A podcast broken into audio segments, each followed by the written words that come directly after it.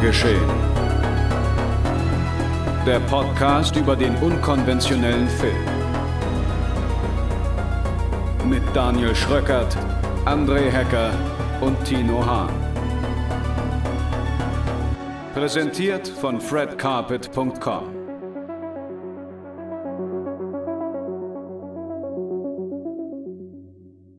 Back in Business bei Genre Geschehen. Herzlich willkommen, meine sehr verehrten Damen und Herren, zu Folge 36. Etwas verschnupft, aber endlich wieder unter gewohnten Bedingungen mit meinen beiden Kollegen, dem Orang-Utan Tino Hahn. Hallo. Und dem Schimpansen André Hecker. Sehr, sehr vortreffliche Vorstellung. Moin. Ich, ich wollte auch der... erst so Affenlaute vorher machen wie du gerade, aber ich habe mich nicht getraut. ja. Welcher Affe bist ich du? Ich bin der Baboon, Daniel Schröckert. Hallo und herzlich willkommen hier zu Genre Geschehen bei Fred Carpet.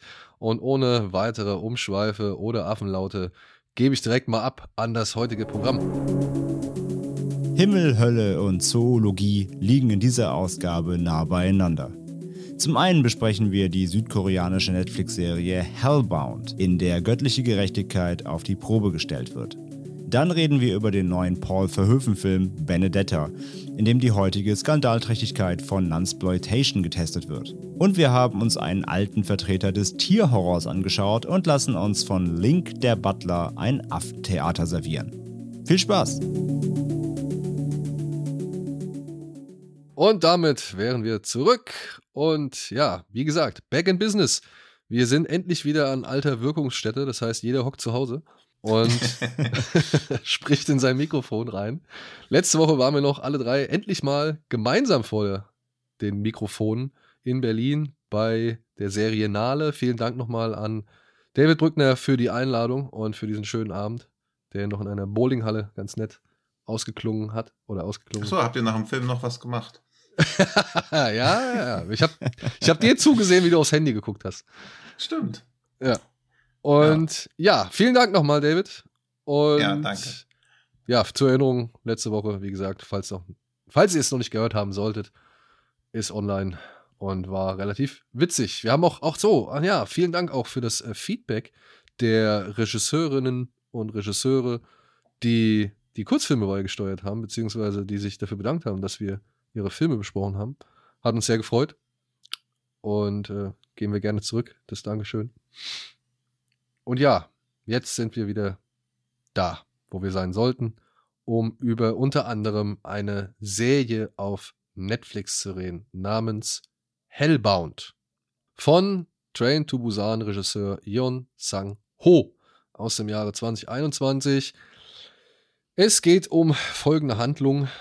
Unirdische Wesen sprechen blutige Verurteilungen aus, schicken Menschen in die Hölle und bringen eine religiös-fanatische Gruppierung hervor, die die Idee der göttlichen Gerechtigkeit durchsetzen wollen. Will, oder? Eine, will eine religiös-fanatische ja. Gruppierung, die die Idee der göttlichen die Gerechtigkeit will. durchsetzen will. Ja. ja. wer hat denn eh da in der PR-Abteilung nicht aufgepasst? Dass in einer offiziellen Inhaltsbeschreibung die die vorkommt, macht mich schon fertig. Das ist irgendwas, was ich um jeden Preis immer vermeide, dass du zwei Artikel hintereinander hast. Vor allem zwei. Das hat wahrscheinlich, das hat wahrscheinlich ein Baboon geschrieben. ja, aber dass das das ist, was durchgegangen ist, ist schon ein starkes Stück.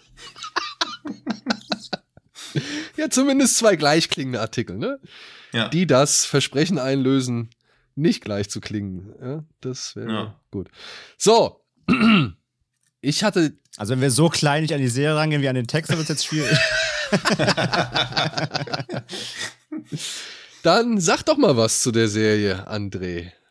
Ja, ey, ich war ja überhaupt nicht angetan, muss ich zugeben. Ähm, ich habe den Trailer gesehen vor ein paar Wochen eben, als Netflix angefangen hat zu promoten, das Ganze. Ich habe natürlich den äh, Regisseurnamen gelesen, war erstmal so, okay, ähm, spannend prinzipiell natürlich, weil Train to Busan, großartiger Film.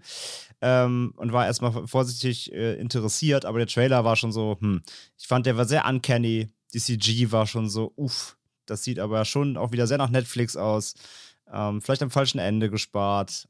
Ja, war alles jetzt nicht so super überzeugend, sodass ich im Hype war. Die Poster sahen auch alle so irgendwie, ach, keine Ahnung, so, so südkoreanisches Rampage oder so. Also es war alles ein bisschen, bisschen zu zu Videospiel-esk irgendwie. Ich war nicht so richtig ähm, in Vorfreude, sag ich mal.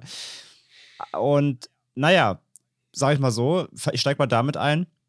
Wenn man die Serie beginnt, dann bekommt man in der ersten Folge auch im Grunde in den ersten 15 Minuten genau das, was Trailer und Plakate suggerierten versprochen haben, auf die eine oder andere Weise. Also man bekommt Uncanny CG, an die man sich erstmal sehr schnell gewöhnen muss und sollte auch, wenn man die Serie genießen möchte. Man bekommt aber auch einen relativ harten Auftakt, einen relativ äh, eindrucksvollen Auftakt doch, wie ich fand. Ähm, der halt an, an dem Punkt aber, wie gesagt, eben schon spalten wird. Wenn man sich da schon an eben den besagten Effekten und dem Setup stört, dann steigt man, glaube ich, nach der, äh, bei dieser Serie, ne, nach dem Piloten auch schon relativ schnell, glaube ich, aus. Also es ist so eine Hit-or-Miss-Serie, glaube ich, würde ich behaupten. Ähm, wenn man die erste Stunde quasi rum hat, man sagt, ja, okay, ich bin drin, dann wird man das weiterverfolgen wenn man sich nach den ersten 30 Minuten denkt, was ist denn das für ein Quatsch, dann ist man, glaube ich, auch schnell, ganz schnell ähm, raus. Und ich muss sagen, es war vor allem eine Serie für mich dann doch, die die wachsen musste, weil man erstmal doch dann verstehen muss, wo sie hin will. Denn, um da auch schon mal vorwegzugreifen, es geht nicht einfach nur um irgendwelche besagten ähm, Monster, die da auf dem Plakat zu sehen sind, die jetzt irgendwie Leute wegmetzeln, sondern es ist im Grunde, ähm, ja, ganz schön viel Gesellschafts-, Religionskritik und es geht so eben, wie wir auch in der Inhaltsbeschreibung gehört haben, so ein bisschen um religiösen Fanatismus, um ähm, Gruppierungen, sektenartige Gruppierungen, die Menschen manipulieren, das alles eingebettet in eine Geschichte, ja, die auch trotzdem gut auf das heutige Gesellschaftsklima passt, um Manipulation, um Fake News mehr oder weniger, kannst du sehr viel reininterpretieren. Mhm.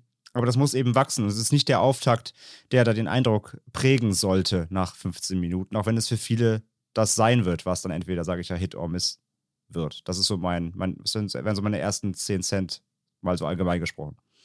Ja, was sagt ihr? Würde ich mitgehen, wobei ich sagen muss, als ich gehört habe, dass die Spezialeffekte nicht so geil sein sollen, hatte ich mich auf was Schlimmeres vorbereitet. Also signifikant schlechter als zum Beispiel beim neuen Resident Evil finde ich die CGI-Effekte jetzt auch nicht.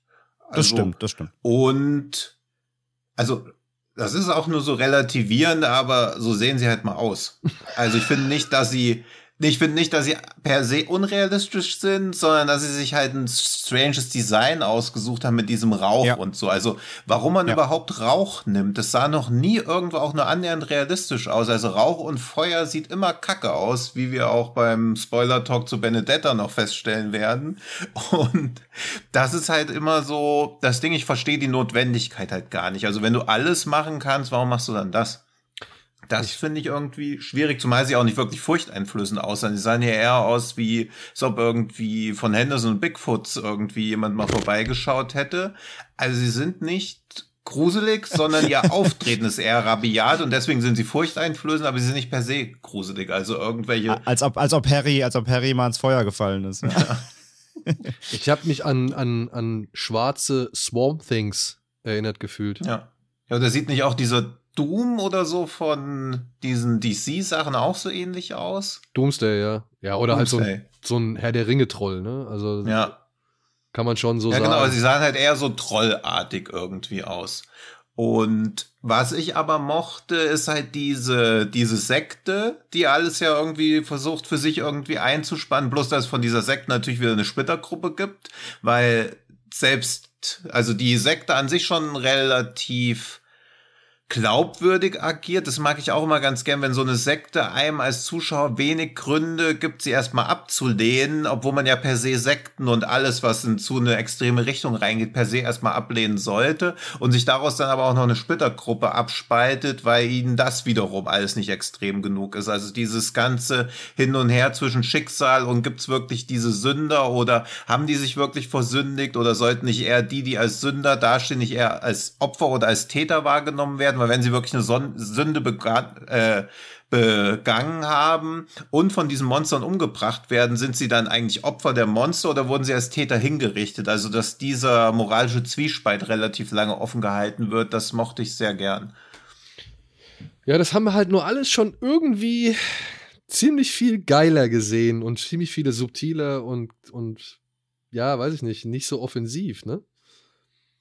Ja, aber ich fand es so, also dass das alles so in your face war, gar nicht so schlecht, weil was ich, was halt auch wenig an der Qualität der Serie ändert, aber was halt schon beeindruckend ist, ist natürlich auch wieder dem Squid Game Erfolg ge also natürlich geschuldet, aber dass so eine Serie in 71 Ländern in den Top 10 der meistgesehensten Serien ist, das ist halt schon krass. Also wenn das einem vor zehn Jahren irgendjemand gesagt hätte, wo wir noch rumgerannt sind mit unseren DVDs von Memories of Murder und Leute gezwungen haben, den zu gucken und die meisten halt einfach abgewunken haben, da ist koreanisches Kino beziehungsweise koreanische Serien schon einen sehr weiten Weg gekommen.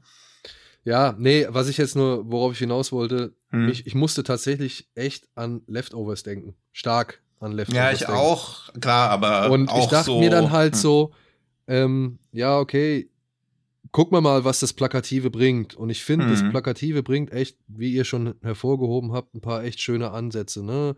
Hm. die, die Schuldfrage, die Verantwortungsfrage, diese Peinlichkeit, wenn man irgendwie diese Nachricht er- erhalten hat, dass man von diesen Monsters, von diesen Monstern heimgesucht wird und so Mhm. weiter und so fort und wie sich die Gesellschaft spaltet und so weiter. Ich muss sagen, ich bin leider der Serie ein bisschen auf den Leim gegangen, weil ich mir zu spät eine entscheidende Frage gestellt habe, die auch erst in der letzten Folge thematisiert wird. Ähm, und ich alles irgendwie ein bisschen zu leicht akzeptiert hatte, was vielleicht Mhm. dann für die Serie spricht. Mhm. Aber ich muss dann halt auch sagen, es war irgendwie dann doch irgendwie ärgerlich, weil die ja schon ein paar wirklich schöne, spannende und auch erschreckende Momente hervorbringt. Also, Mhm. wie bei Leftovers sehen wir Menschen, die versuchen, mit dieser übernatürlichen Wahrheit oder neuen Wahrheit, wie es ja auch in der Serie selbst heißt, Mhm. umzugehen, ihre Lehren daraus zu ziehen, ihr, ihr Leben daran anzupassen, irgendwie ihre bisherige Einstellung zu hinterfragen, die als, oder sie benutzen es als Grundlage, um auch durchzudrehen, ja, wie in Form dieser Splittergruppierung Speerspitze. Das ist alles in Leftovers auch drin gewesen. Mhm. Aber Leftovers hat es, es ist jetzt blöd, ich will es nicht direkt miteinander vergleichen, aber ich finde Mhm. es schon bemerkenswert und das will ich eigentlich positiv bei, äh, zu, zu Hellbound hinzufügen, dass mich die Serie an so ein gutes Werk wie, wie Leftovers erinnert, äh, weil ich halt gewisse Qualitäten darin sehe, die dann aber halt zugunsten von eben äh, wieder Pathos und aber auch eben Effekten und irgendwie so, weiß ich nicht, ein, zwei zwischenmenschlichen, Momen zwischenmenschlichen Momenten irgendwie genutzt wird, die dann eben nicht diese Wirkung entfalten, die dann halt Hm. wieder für eine Szene benutzt werden, in der diese Monster auftauchen und irgendwie nicht so cool wirken. Oder halt wieder dafür genutzt werden, um irgendwelche Szenen zu erschaffen, in der vor allem Leute wieder rumschreien, anstatt irgendwie vernünftig miteinander zu reden. Also, Mhm. Das, was die Serie an guten Elementen hervorbringt, finde ich, pflegt sie nicht genug und ja, ich will nicht sagen ruiniert sie, aber lässt sie irgendwie verdorren, eben aufgrund der Plakativität und eben der Monstren und der Action, die man halt gleichzeitig bieten will. Ich Ja. sag nicht, dass äh, Yeon Sang-ho jemals der subtilste äh, Regisseur oder so war, ja, ich meine, das war Train to Busan schon auch nicht. Mhm. Aber ich fand es halt ein bisschen schade und habe mich dann gefragt, wäre es wirklich so notwendig gewesen, wie du gesagt hast, dass man diese Monster zum Beispiel irgendwie mit Rauch um, umwabert oder so, sondern dass man es einfach irgendwelche, sag ich mal, finsteren Gestalten hat, die man gar nicht so richtig auch irgendwie erfassen kann Mhm. und die dann ja trotzdem irgendwie Leute auseinandernehmen und trotzdem Blut spritzen kann, so. Also, weißt du, dass es halt einfach ein bisschen zu offensiv war. Ja. Weil, Ja, so sehen sie halt auch einfach aus wie so Höllenhooligans. ja, ne? wie Die so einfach Tür- halt irgendwie. Tür- ja, genau. Ja. Ja, also Panzerknacker, weißt du, Ja. aus der Hölle irgendwie. Leute, Leute halt auf Tür eintreten und auf geht's. Mhm. Vor allem muss ich auch sagen, ähm, so spätestens auch ab der dritten Folge. Die dritte Folge hat auch zum Beispiel echt ein, zwei richtig krasse, unangenehme Momente. Ich sag nur Parkhaus. Mhm. Ja, genau, da, Ähm, ja, das ist das, was wirklich ich. rein, die, die, genau, ich, ich, genau, ich wollte es nur kurz unterstreichen, dann kannst du gerne mal drauf eingehen, ähm, die wirklich reinzimmern, die aber auch viel wirkungsvoller sind als jede der Rauchmonster-Szenen. Hm. Das Problem ist nämlich, dass man ja diese ähm, göttliche Ankündigung oder wie, wie nennen sie es, diese Bestrafungen eben, diese Verurteilungen, Demonstration. diese Demonstrationen, genau.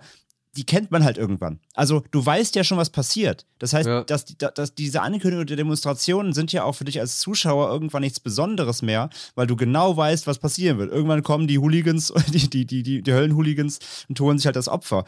Ähm, da fehlt ja dann auch schon ab Folge 2, 3 spätestens dann auch jeglicher Impact und Mhm. jegliche Überraschung. Ähm, Und- höchstens halt, höchstens halt, wer verurteilt wird. Aber eben genau das, also ähm, die Momente, die dann abseits davon passieren, die am Rande erscheinen, die dann mehr in Richtung eben dieser, dieser, dieses Sektenkonstrukts gehen, dieser aufgebauschten ähm, Hassmob-Mentalität auch der Bevölkerung, Hm. äh, fast ein bisschen wie bei Halloween Kills, nur hier in viel besser, ähm, die sich dann eben auch gegen, einfach gegen unschuldige Menschen richtet, weil sie so indoktriniert sind von diesen neuen Gedanken.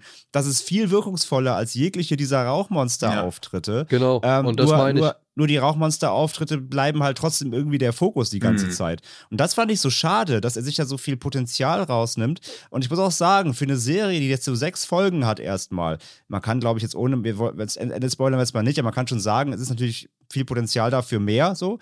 Ähm, aber es sind jetzt erstmal nur sechs Folgen und trotzdem muss ich sagen, dass auch die vierte und fünfte, die hatten auch echt schon einen Hänger. Hm. Und das schon bei so wenig Folgen ist auch echt nicht kein gutes Zeichen, sage ich mal. Also ich fand, da wurde einfach auch viel Fokus leider falsch gelegt, obwohl so viel Starkes drin war, wie zum Beispiel auch dieser Streamer-Typ, der mir so auf den Sack ging. Aber es war, es war so effizient, diesen, diesen Typ zu haben, Hm. der dieses Aufstacheln der Ja. Gesellschaft so impersonifiziert, was man ja einfach auch heutzutage kennt aus dem Netz, der komplett die, die Verrohung aus dem Internet komplett in, in, als, als Charakter in der, der Serie symbolisiert. Das fand ich so gut. Ja, aber, aber wie gesagt, der Fokus bleibt immer auf diesen Monstern. Das fand ich echt schade. Den fand ich Ja. auch cool. Und gerade wie lang die erste Szene mit ihm geht, wo man so denkt, die findet ja überhaupt kein Ende. Also es ist ja auch Ja. strange, dass sie sich für eine Serie, wo sie ja schon dachten, okay, das wird jetzt Squid Game nicht überholen, aber das wird schon auf dieser Welle gut mitschwimmen und natürlich auch hohe Besucherzahlen ziehen. Das geht ja bestimmt fast zehn Minuten, wo der da die ganze Zeit in die Kamera reinbrüllt mit diesem neonfarbenen Gesicht. Das finde ich, also das würde ich auch für eine ambitionierte HBO-Serie schon sehr strapazierend empfinden. Also da kann ich mir gut vorstellen, dass da, wenn man nach der Szene dabei bleibt, dann bleibt man auch bis zum Ende. Oder ist man spätestens Aber, da mal, raus? Aber jetzt mal ehrlich, ne? Hm. Ich habe mir die Serie jetzt eigentlich nicht angeguckt mit dem, De mit dem, mit dem, weiß ich nicht, mit der Zielsetzung, das ist jetzt das nächste Squid Game oder sowas, ne? Also, weil ich kann mir vorstellen, dass die beiden Serien parallel zueinander entstanden sind. Da kann eigentlich nicht irgendwie von, weiß ich nicht, von einem Hype profitieren oder sowas gesprochen werden, oder? Der Einzige, der mit diesem Hype kalkuliert, ist jetzt halt Netflix, weil sie diese Serie haben und im Zuge des Erfolgs von Squid Game halt natürlich alles weitere so anpreisen. Ja, ja, klar. Aber die Serie selbst. Nee, die Serie ähm, leidet eher darunter, würde ich sagen. ja, genau, würde ich auch sagen. Wenn, wenn man jetzt die gleiche Erwartungshaltung da ransetzt wie an Squid Game oder sowas, oder keine Ahnung, wenn man jetzt Mhm. glaubt, das ist wieder so das, das so nächste Überding oder weiß ich nicht. Also ich würde Squid Game auch nicht als Überserie bezeichnen, sondern als unterhaltsames Mhm. äh, Unterhaltungsprodukt so, ja. Aber ähm, ja, also ich weiß nicht, ich finde dieses, dieser Squid Game-Bezug, der, der tut der Nee, Serie da- meiner Ansicht auch nicht gut. Da geht's ja auch nur um so reine Reichweitensachen. Also ich habe ja natürlich mal in die Zahlen reingeguckt und da kein Florentin Will hier ist, um mich dafür zu maßregeln, haue ich jetzt erstmal ein paar Statistiken raus. Also Squid Game wurde ja in der ersten Woche 63,2 Millionen Stunden geguckt und in der zweiten Woche halt schon 448 Millionen und in der Woche drauf 571 Millionen. Also hast du halt so einen klaren Trend, der so mitgeht, während Hellbound jetzt in der ersten Woche auch auf Platz 1 der meistgesehensten Serien ist, sowohl Deutsch, äh, sowohl Englisch als auch nicht englischsprachig mit 43,5 Millionen. Aber direkt dahinter kommt halt auch mit 38,6 Millionen The Queen of Flow. Und das gehe ich mal davon aus, dass das keinem hier von uns irgendwas sagt. Zeigt halt schon, dass es Serien gibt, die geguckt werden in riesengroßer Anzahl und halt Serien, über die gesprochen wird, wie zum Beispiel jetzt auch Hellbound. Weil Clean of Ja. Flow ist auch in 78 Ländern in den Top 10, während äh, Hellbound nur in 74 Millionen, äh, 74 Ländern auf Platz 1 ist und vor ein paar Monaten ist The Cook of Customer gestartet mit 51,6 Millionen und da hat auch niemand drüber geredet. Obwohl, kleiner Funfact, bei Cook of Customer geht es um eine Frau, die Agoraphobie hat und wo sucht sie Zuflucht? Richtig, in der Küche. Man muss diese spanischen Serien einfach lieben, aber dann kommt sie halt auch in die Küche des Herzogs von Customer und da ist de- dessen Frau ist leider gestorben. Worum es da wohl gehen könnte, hm. Hm. Aber sowas gibt's halt auch, also diese Sachen, die einfach sie so kocht für ihn? hm? Sie kocht für Sie ihn, na kocht für klar, zwölf Folgen lang. Folge 11 heißt Bum Bum. Und wenn es da nicht um das Eis geht, sondern um Sex. Ich, Da bist du raus. ich bin eben bei den Vorrecherchen dann ein bisschen abgedriftet, man merkt es vielleicht. Und da ist es halt wieder dieser Punkt. Es gibt da ganz viele Netflix-Serien, die auch mehr geguckt werden als zum Beispiel sowas oder fast annähernd so viel wie Squid Game oder jetzt auch noch mehr geguckt worden als Hellbound. Aber Hellbound hat es halt zum Beispiel auch geschafft, Arcane zu überholen, was ja auch qualitativ extrem angenommen wurde und auch extrem viel geschaut wurde. Aber klar ist das jetzt wieder sowas, wo Medien halt auch einfach mitmachen. Wie jetzt indirekt irgendwie auch, weil wieder eine südkoreanische Serie kommt.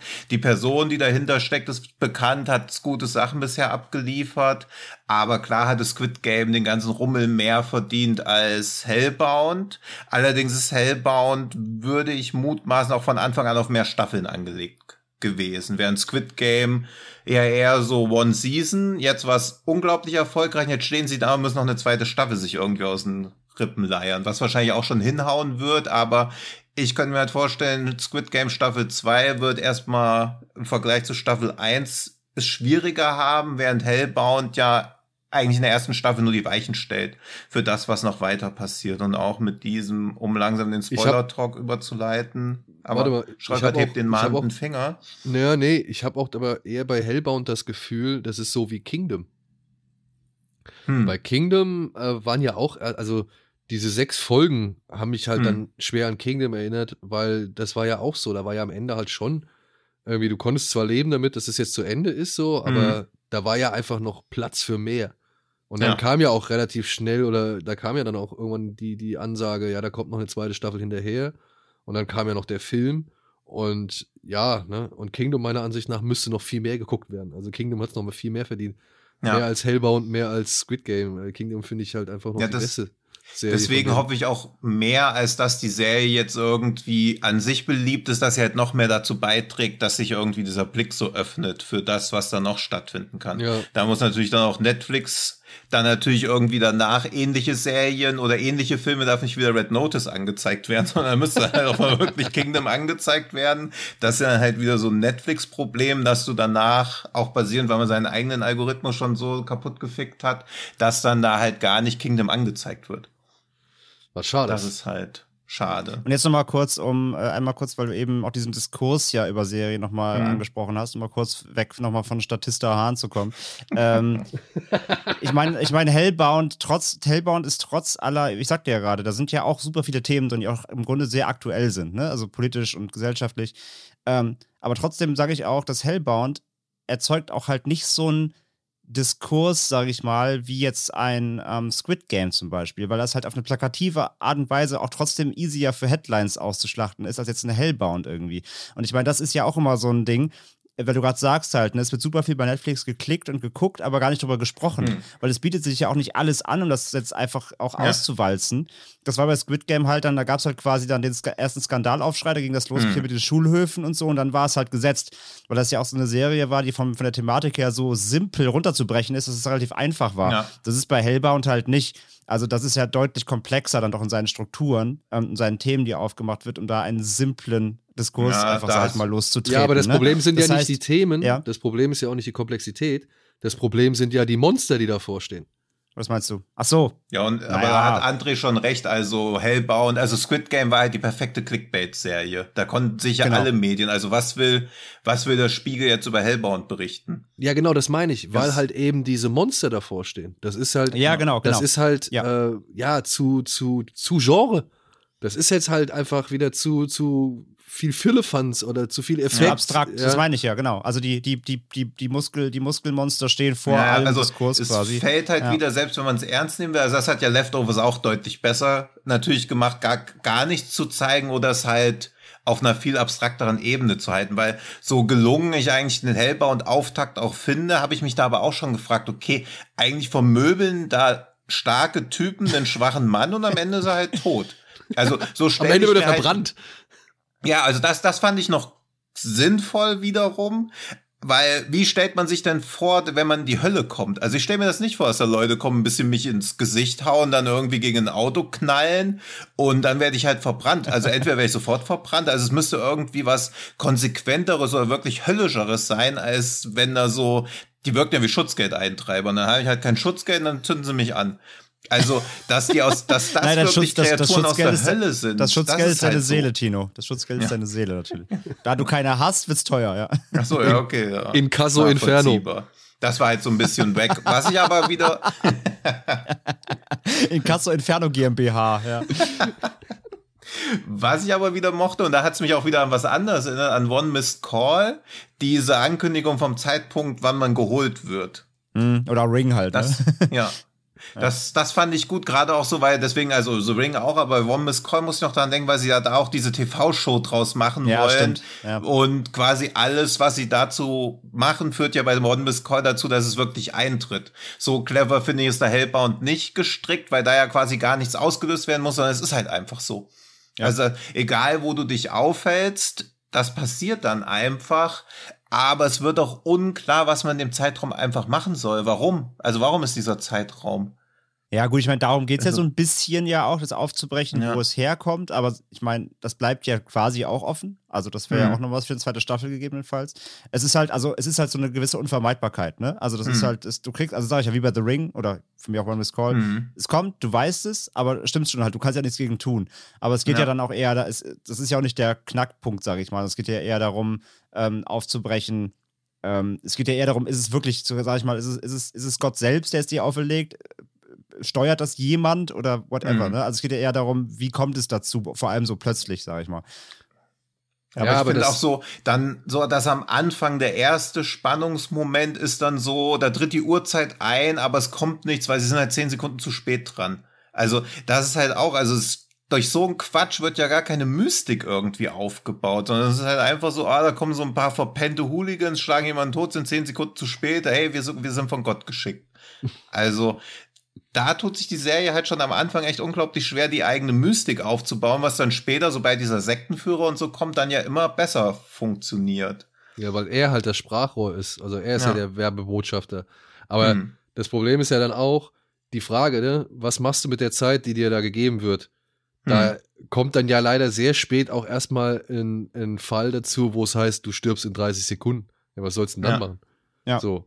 Also, okay, das Thema, dass du vielleicht die Zeit, die dir noch bleibt, irgendwie vernünftig nutzt, um vielleicht wieder eine Sündenbuße zu tun oder Ja, eben, um ja. was Gutes zu tun Ja. oder keine Ahnung, das kann ich ja nachvollziehen. Aber so geht's ja eigentlich darum zu entschlüsseln, ist das wirklich genau diese göttliche Vorhersehung oder diese göttliche Bestrafung, Hm. wie es wirklich behauptet wird. Aber dann brauche ich wirklich nicht zwei Folgen, die halt auch noch mal in der Zeit voranspringen, sau viele Sachen weglassen, Ja. die mir halt dann erstmal am Ende der sechsten Staffel irgendwie bewusst werden, wo ich mir denke, ja stimmt, warum hat da eigentlich nicht vorher schon jemand mal irgendwie gefragt, wie das irgendwie eigentlich alles sein kann?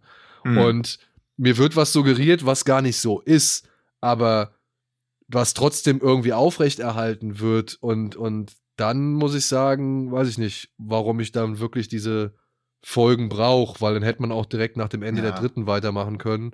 Oder mit dem Ende der dritten eigentlich genau das einführen können, was man schon am, ja, was man am Ende der sechsten halt macht. Ja. So. ja, also und das- ich finde, Das ist so, das kommt alles so leider irgendwie nicht bindend genug. Das, Ja. das will ich damit sagen. Wo du halt noch einen Charakter wie diesen Joan Ihn hast, hm. der, der halt irgendwie spannend ist, der irgendwie auch interessante Sachen sagt, über die man nachdenken kann und so weiter. Ja, wird der gar nicht dann irgendwie so lange benutzt und dann hast du plötzlich einen neuen Mann, mit dem du irgendwie mitgehen sollst und du verstehst gar nicht warum. Ja, also das ist so, Hm.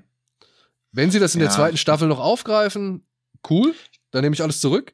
Ja. Aber bislang kann ich nur von dem ausgehen, was ich gesehen habe. Und da muss ich sagen, ja, weiß ich nicht, warum das sechs Folgen lang sein musste. Ja, ich finde auch so, manche Szenen, die sie wahrscheinlich als episch empfunden haben, sind auch so unfreiwillig komisch, auch wo dieser Sektenanführer dann irgendwie erzählt, dass er in Tibet war und dann diesen Berg hochläuft und dann sind ja da auch auf einmal diese Monster am Start.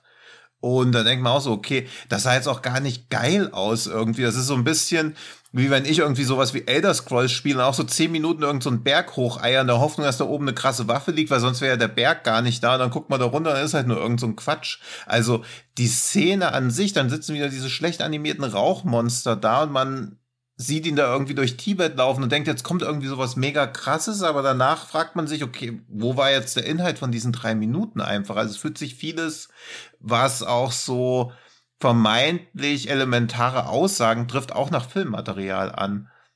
Ja, ja. Aber auf der anderen Seite bin ich dann auch versöhnlich und, und weil ich muss sagen, da waren schon ein paar spannende Themen Mhm. drin. Da waren ein paar auch, ähm, wie soll man sagen, Momente drin, die einem ans Herz gehen. Ich fand halt den Real-Life-Horror wesentlich härter Ja. und bedrückender als den übernatürlichen Horror. Mhm. Wie so oft, ja. Ja, ja. wie Ja. so oft. Und da muss ich dann halt sagen, da setzt dann halt das Bedauern ein, weil ich gesehen habe, wie es bei Leftovers gegangen ist, ohne dass ich mir da großartig einen Kopf um irgendwelche Bilder machen musste, Mhm. sondern mir die Bilder halt selbst in meinem Kopf zusammengesetzt habe. Mhm. Und dann aber halt von dem Rest, von dem guten Rest, der halt fertig auserzählt wird, leben konnte so. Ja, also ich Ja. hatte das, was da wirklich par excellence irgendwie präsentiert wurde, plus die Bilder in meinem Kopf. Und hier habe ich halt Bilder, die ich, ja, nur halbwegs in Ordnung finde oder beziehungsweise mit denen ich halt irgendwie mich arrangieren kann. Mhm. Und ich habe Themen, die stark sind, aber die nicht zu Ende ausgespielt werden. Und das ist ein bisschen schade. Und vor allem, wenn dann halt noch so ein offenes Ende kommt oder so ein Ende kommt, ähm, wo ich mir halt denke, ja, okay, das, ob ihr das jetzt gezeigt hättet oder nicht, Mhm.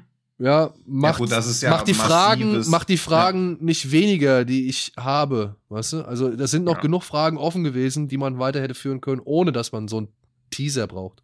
Ja, eben, also ein Twist am Ende hätte halt auch gereicht. Also das ist auch so eine so ein merkwürdiger Fluch moderner Serien, dass am Staffelfinale nicht nur ein Twist, sondern noch irgendwie so zwei kommen. Das erinnert mich ein bisschen, weil ich gerade wieder ein bisschen 24 guck, die eine Staffel, wo die Atombombe explodiert und dann explodiert halt die Atombombe und du denkst so, okay, das ist doch mal genug für irgendwie einen Cliffhanger. Man will ja wissen, wie es weitergeht. Und dann wird in derselben Folge aber auch noch verkündet, ja, sind übrigens auch noch vier weitere da. Und das ist dann der eigentliche Cliffhanger. Wenn du so noch diesen Atombombenpilz da siehst und den erstmal verdauen musst. Also, das finde ich ja auch genial, wenn das so klappt und du als Autor weißt, hey, ich habe so viel Material hier, ich kann jeder Folge mehrere Twists reinhauen, aber bei Hellbound kam halt ein bisschen aufgefropft.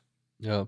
Was Vor. ich ein bisschen bedauerlich fand, war, dass auf die Gesamtlaufzeit der Serie gesehen Yong Sang-ho, naja, mich inszenatorisch vielleicht einmal so irgendwie richtig abholen konnte. Ja. Das war dieser Handkamerakampf von dieser Anwältin gegen diese Speerspitzenjungs. Das war so ein Ja. One-Take. ja. Der war wirklich geil, wo sie halt noch aus diesem Haus rausfällt und Mhm. die Kamera hinterher hüpft so.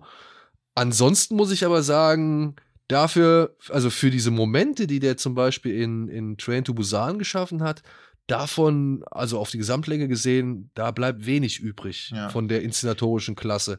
Und das ist ein bisschen schade, weil Mhm. Peninsula war ja auch schon eher eine Enttäuschung, wenn man von Train to Busan kam. Ja? Und Mhm. selbst ein, ein Soul Station, der ist Soul Station, ne? Das war der, das war der Ja, Zeichentrickfilm. Station, das war der Anime, ja. Mhm. Oder der. Ja. Selbst ja, der war Anime. inszenatorisch und so vom Aufbau her und so deutlich, weiß ich nicht, interessanter und, Ja. und spannender und, und irgendwie auch verspielter als jetzt Hellbound. Also ich war doch irgendwie, weiß ich nicht, überrascht, wie wenig man von seiner eigentlichen äh, Spielfreude oder Inszenierungsfreude hier in dieser Serie sehen kann, weil das alles relativ gediegen und, und normal war, Ja. ja.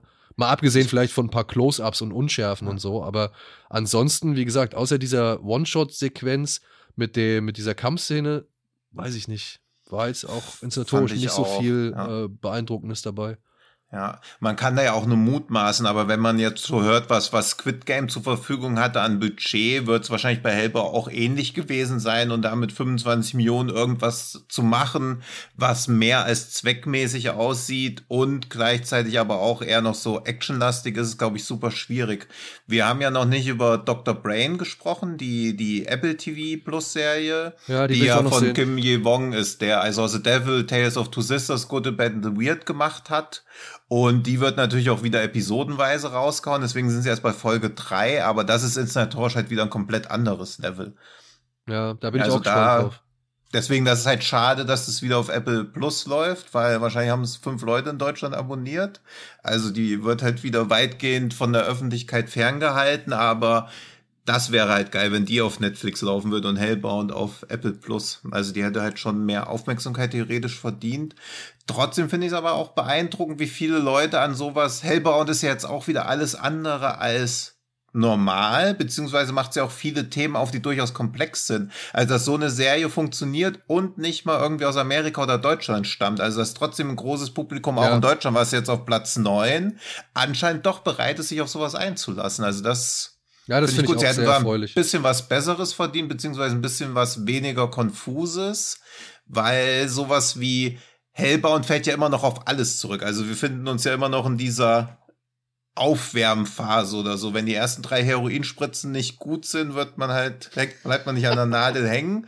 Und jetzt haben die Leute halt mutmaßlich Parasite, dann Squid Game nochmal, weil wahrscheinlich Parasite auch so ein bisschen vorgeeilt und so, ach, das kann ja ganz gut sein. Und jetzt hat man halt Hellbound. Ob man sich jetzt auf was Viertes Großes aus Korea wieder einlässt, halt auch wieder die Frage. Ja.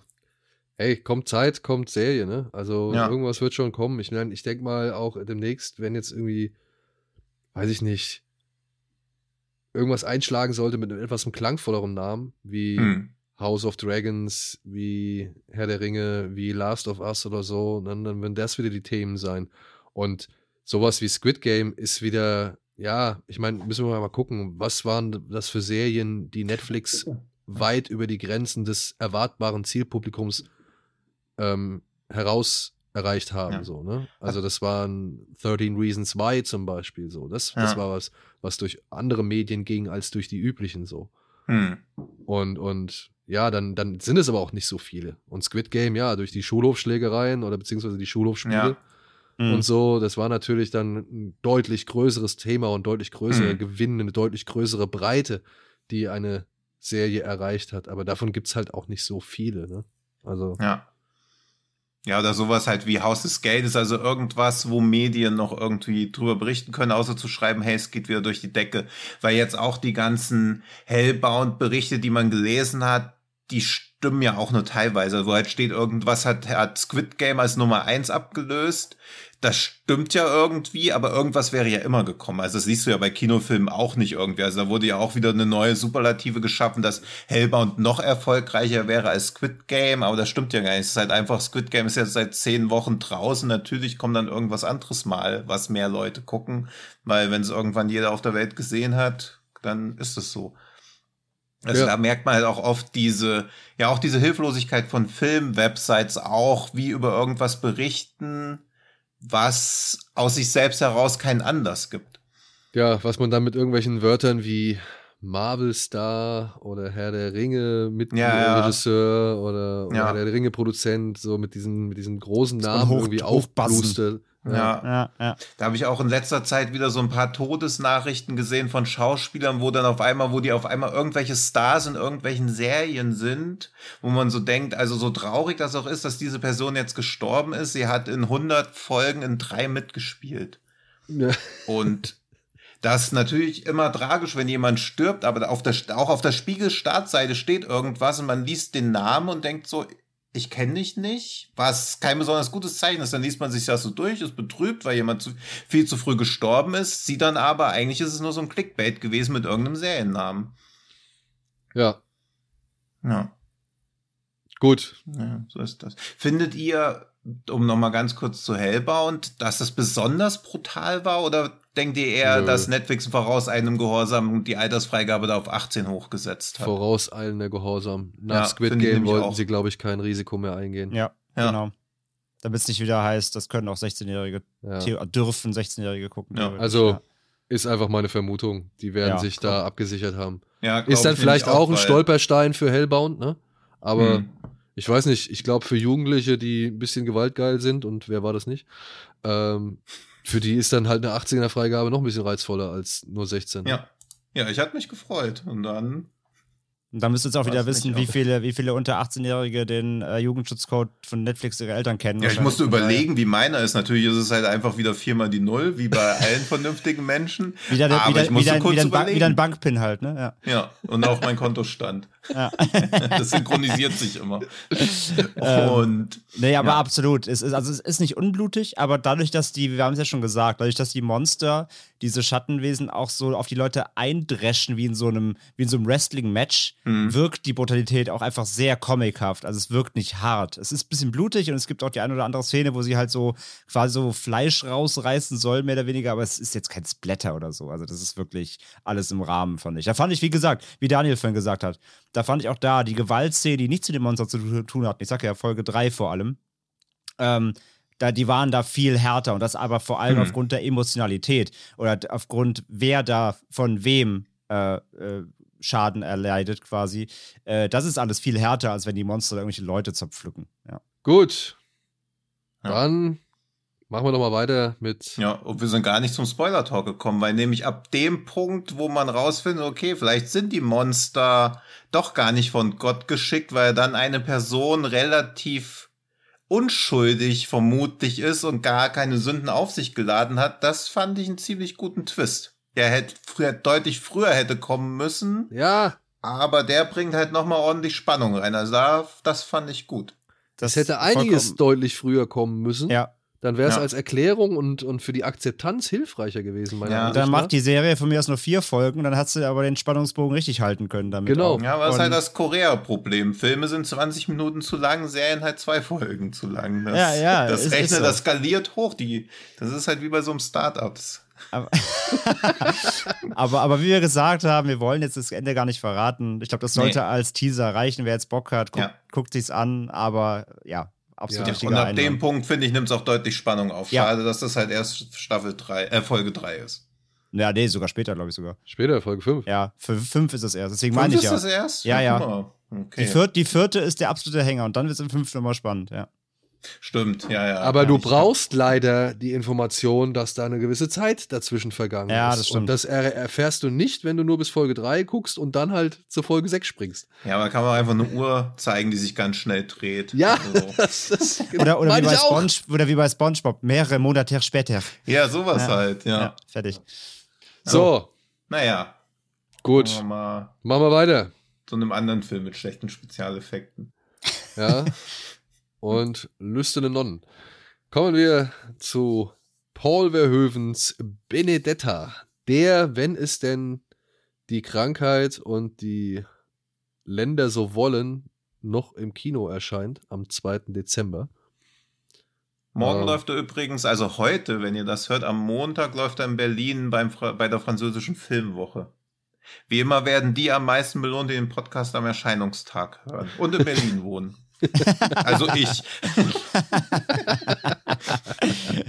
Gib's doch zu, du arrangierst das immer vor, im Vorfeld. Ja, genau. Hast du direkt so gebucht. Ja, also falls die Kinos noch aufhaben sollten, könnt ihr ihn ab 2. Dezember im Kino sehen, falls ihr ein entsprechendes Kino in der Nähe habt, das diesen Film zeigt. Ansonsten kommt ab dem 24. Februar 2022 auch schon ein Mediabook raus.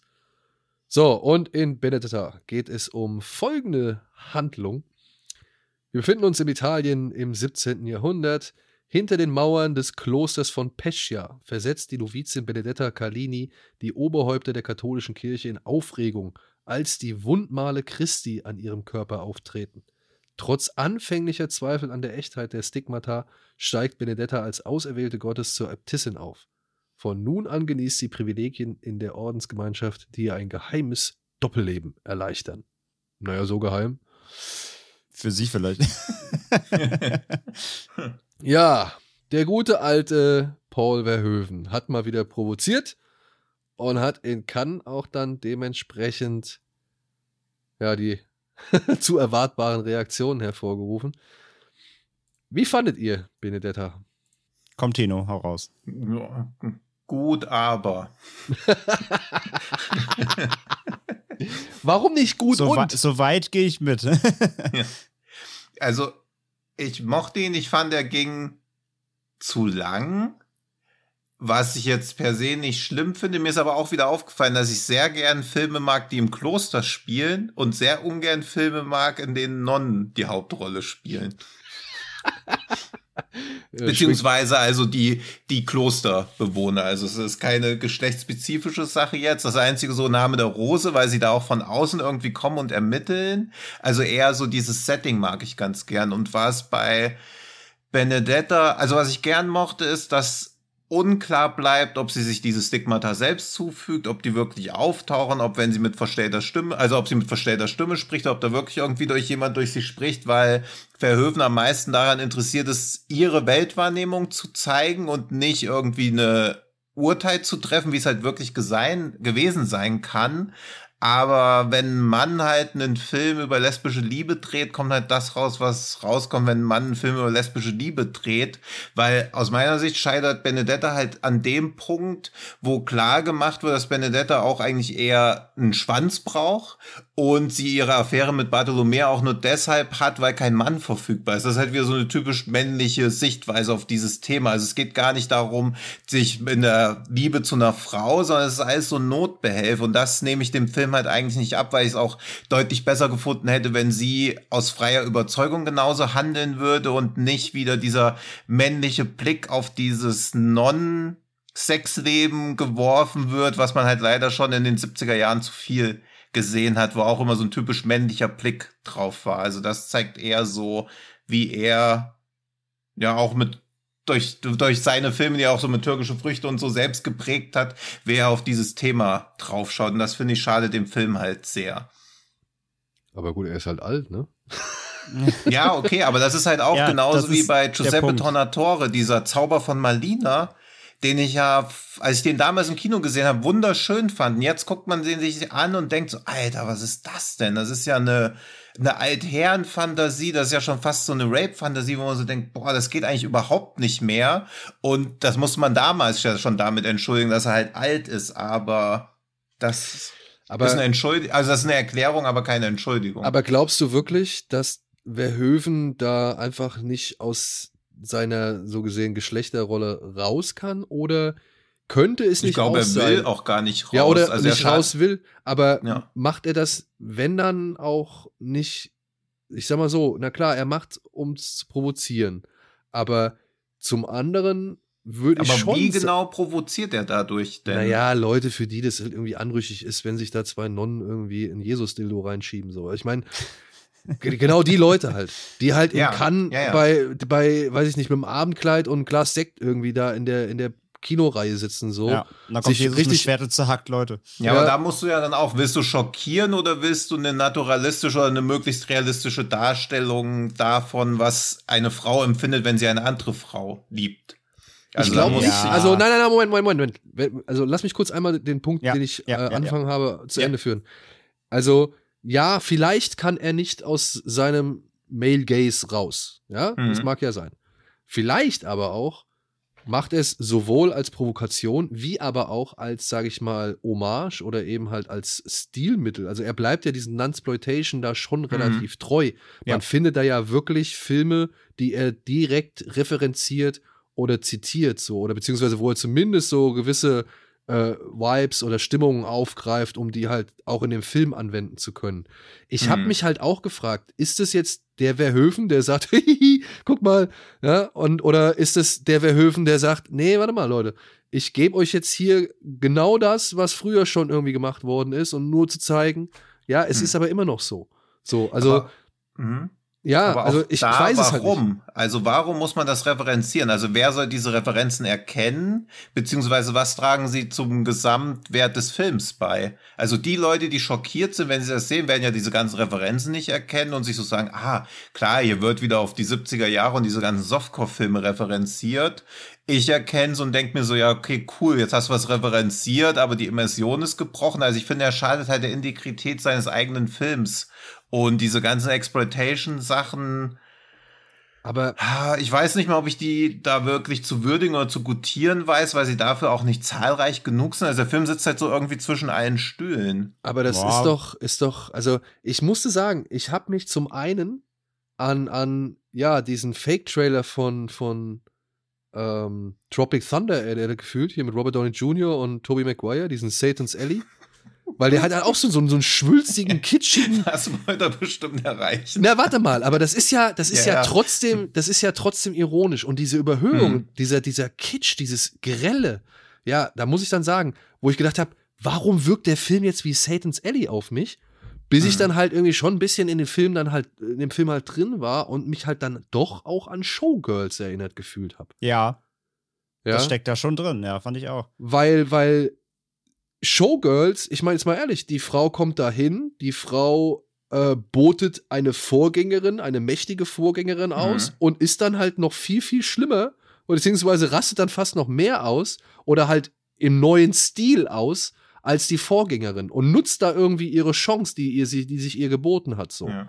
Und, ich- Ja. und, und dieses, dieses Grelle, wo ich, oder dieses, dieses Mhm. überkandidelte vielleicht, vielleicht, also dieses, dieses schwülstig Quatschige, ähm, da habe ich mich halt gefragt, das kann doch nicht irgendwie zufällig sein. Das macht er doch mit Absicht. Und ich Mhm. glaube halt schon, dass das halt Teil des Ganzen ist. Auch eben Ab- diese Sexszenen so. Und deswegen fand ich die halt nicht so spannend. Aber ich fand die halt nicht irgendwie ähm, zwangsläufig so von wegen, man kommt hier nicht aus seiner Haut oder aus seinem Blickwinkel raus. Aber dann muss man das Ganze ja irgendwie als den neuen Beitrag zum Verhöven Exploitation Universe sehen, wo jetzt irgendwie The Nun eingeführt wird als, Ja. als Held. Naja, und ey, dann ist es ja fürs normale Publikum auch wieder schwierig, wenn die halt irgendwie weder diese Showgirl-Referenzen noch sonst irgendwas verstehen. Also ich finde auch im Gesamtwerk von Verhöven finde ich ihn deutlich spannender als alleinstehenden Film. Aber ich fand alles, was er bei L richtig gemacht hat, geht bei Benedetta eher daneben aus meiner Wahrnehmung, Du. die ja auch wiederum natürlich eher männlich geprägt ist. ich ja, aber deswegen, L- was da Ja. Ja. ich wollte sagen, also du, hast ja viel gefragt, so bist du nicht sicher, so, also steckt, also äh, was, also wo er hingeht, ist der Male Gaze überwiegend oder sagst du, es ist, oder ist er sich dessen bewusst, hast du eben quasi die Frage aufgemacht. Ich sage, es ist beides drin. Es, ich finde es zum einen, also quasi die ganze Grundidee, und beziehungsweise das ist ja eigentlich auch die Grundidee des, des sag ich mal, des Nunsploitation-Kinos, nur es wurde früher eben äh, ganz anders gewichtet jetzt als zum Beispiel in Benedetta. Dieses Mhm. ganze, ähm, diese ganze Dekonstruktion der männlich getriebenen Kirchenregelungen oder, oder Mhm. hier, äh, äh, ja, Shelter-Regelungen werden ja schon komplett aufgebrochen, ja. Also einer der ersten Sätze im Film, als, als die aufgenommen werden soll, ist, wo halt die Mutter Oberin sagt, ja, sorry, aber hier ähm, ein Kloster ist halt auch kein Charity so, ne? Also wir können ja auch nicht, äh, ne? Also da werden so, also, da, ja, aber das ist so, das, das, das ist so ein prägender Satz allein für den ganzen Film.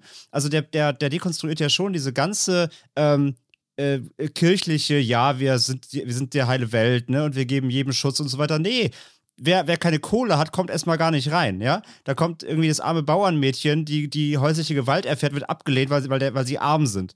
Also das ist ja alles komplett drin, ne? Diese ganze Kirchenkritik, ähm, dann der nächste Punkt halt, dass Frauen, die ins Kloster dann auch gehen, überhaupt keine Eigenbestimmung mehr über ihren Körper haben. Äh, quasi die, die, äh, der, der, wie heißt der, der, der, ähm, wie nennt man das, diesen, dieses Oberhaupt da eben, ähm, von Ah, dieser. Bischof? Ja, nee, ja, dieser, der hat einen eigenen Namen. Das ist halt der, der Stellvertreter für diese Gemeinde Hm. eben. Der hat nochmal eine eigene Bezeichnung. Ähm, äh, wie der halt auch quasi, also er, er, er, er herrscht über die Frauen eigentlich. Er, er kann komplett befehlen, äh, wie mit ihnen umgegangen wird. Diese ganze Enteignung des, des weiblichen Körpers ist ja komplett drin. Und äh, das sind ja die Themen, die Nunsploitation zwar immer ausgemacht haben oder beziehungsweise ausmachen sollten, aber gerade in den 70ern dann einfach ähm, auch dadurch getrieben, natürlich durch, durch Male Gaze, äh, viel zu sehr ausgeschlachtet wurden, eigentlich nur mit Nacktheit und Folter und Co., ja. Und klar steckt das hier drin. Da hier sind fast eins zu eins Referenzen auch aus Flavia oder so drin, also ganz prägenden Nunsploitation-Werken irgendwie. Das, das sieht man eins zu eins, natürlich nur, wenn man es kennt, gar keine Frage, Tino. Also fürs Mainstream-Publikum Ja. egal, aber es ist halt drin. Ähm, aber dieser ganze Aufbruch mit dem, mit der männlichen Kirchenallmachtsfantasie ähm, ist, ist, ja, ist ja vollständig drin. Nur dann hast du eben natürlich auch wieder die Momente, wenn es eben dann irgendwie zum, ähm, zu, zu lesbischen Sexszenen kommt, die dann halt ausgeleuchtet sind wie halt ein Porno. Wo du dich halt natürlich, und da ist dann nicht der Verhöfen wieder am Start, ja, der mit dem Jesus-Dildo winkt, wo Jesus angeritten kommt auf dem Pferd und Vergewaltiger äh, den Kopf abhackt, so, und sie dankt ihm halt, weil sie, ver weil sie verknallt in Jesus ist. Ja, auch dieses, du darfst keine Liebe empfinden, nur Jesus gegenüber. Und das wird so auf die Spitze getrieben, dass Jesus hier quasi wie so ein Playboy ist, der mit dem Pferd einreitet und deine Vergewaltiger zerstückelt. Das ist alles so übertrieben, aber es ist halt verhöfen. Also ist, der, Film- der Film hat mir schon das gegeben, was ich dafür erwartet habe. Ich habe nichts anderes erwartet von dem Verhöfen, ehrlich gesagt.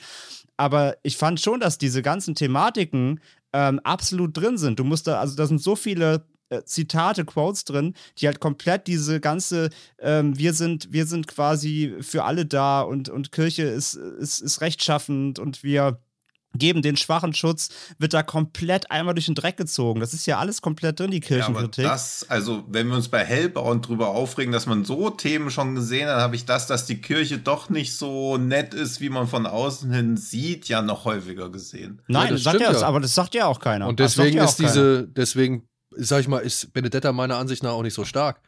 Hm. Also, ich finde, das einzig, das, das wirklich wirkungsvollste ist halt, dass er, ja, dass er die Kirche quasi zu der gleichen, ja, Scheinwelt macht, wie, wie sowas wie Las Vegas. Oder halt dieses, Hm. diese, diese Tanzkultur von mir aus Ja. so, ja. Also, wer da halt am hübschesten tanzen kann und die beste Story irgendwie präsentiert, Hm. der hat am meisten zu sagen so. Und darum geht's ja auch in Ja. dem Film. Sie kann Das- ja am besten diese, ja. diese Heiligkeit repräsentieren oder Ja. verkaufen, die es wahrscheinlich gar nicht gibt. So, und deswegen ist sie an der, an der Macht, beziehungsweise deswegen nutzt sie Mhm. halt die Position, die sie hat, um so viel Macht auszuspielen, wie ihr möglich ist. So, Mhm. und ich finde, Das, ja. ja, das ist schon, das ist schon entlarvend, beziehungsweise das ist die, die Mhm. Provokation meiner Ansicht nach. Diese Sexszenen, ja, ey, sie, ich würde nicht abstreiten, dass es Male Gaze ist oder beziehungsweise der männliche Blick. Ich würde aber auch sagen, ähm, vielleicht ist es doch Teil der Methode, das alles hier zu präsentieren.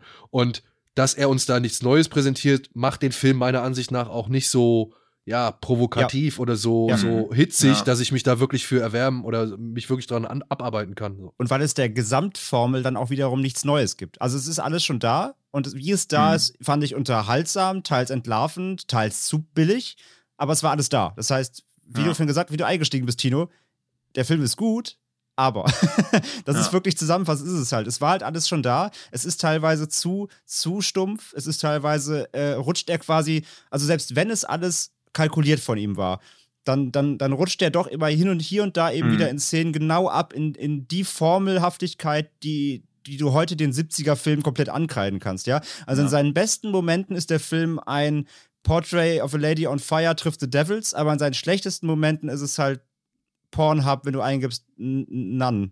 ja, also Hm. das ist halt, das ist halt das Problem. Und dann rutscht er halt doch wieder ab. Aber es gibt halt auch die großartigen Szenen. Allein diese Szene am Anfang auf der Latrine, wo die beiden, wo die beiden sich auf der Latrine unterhalten, dabei halt, ja, das tun es auf der Latrine macht.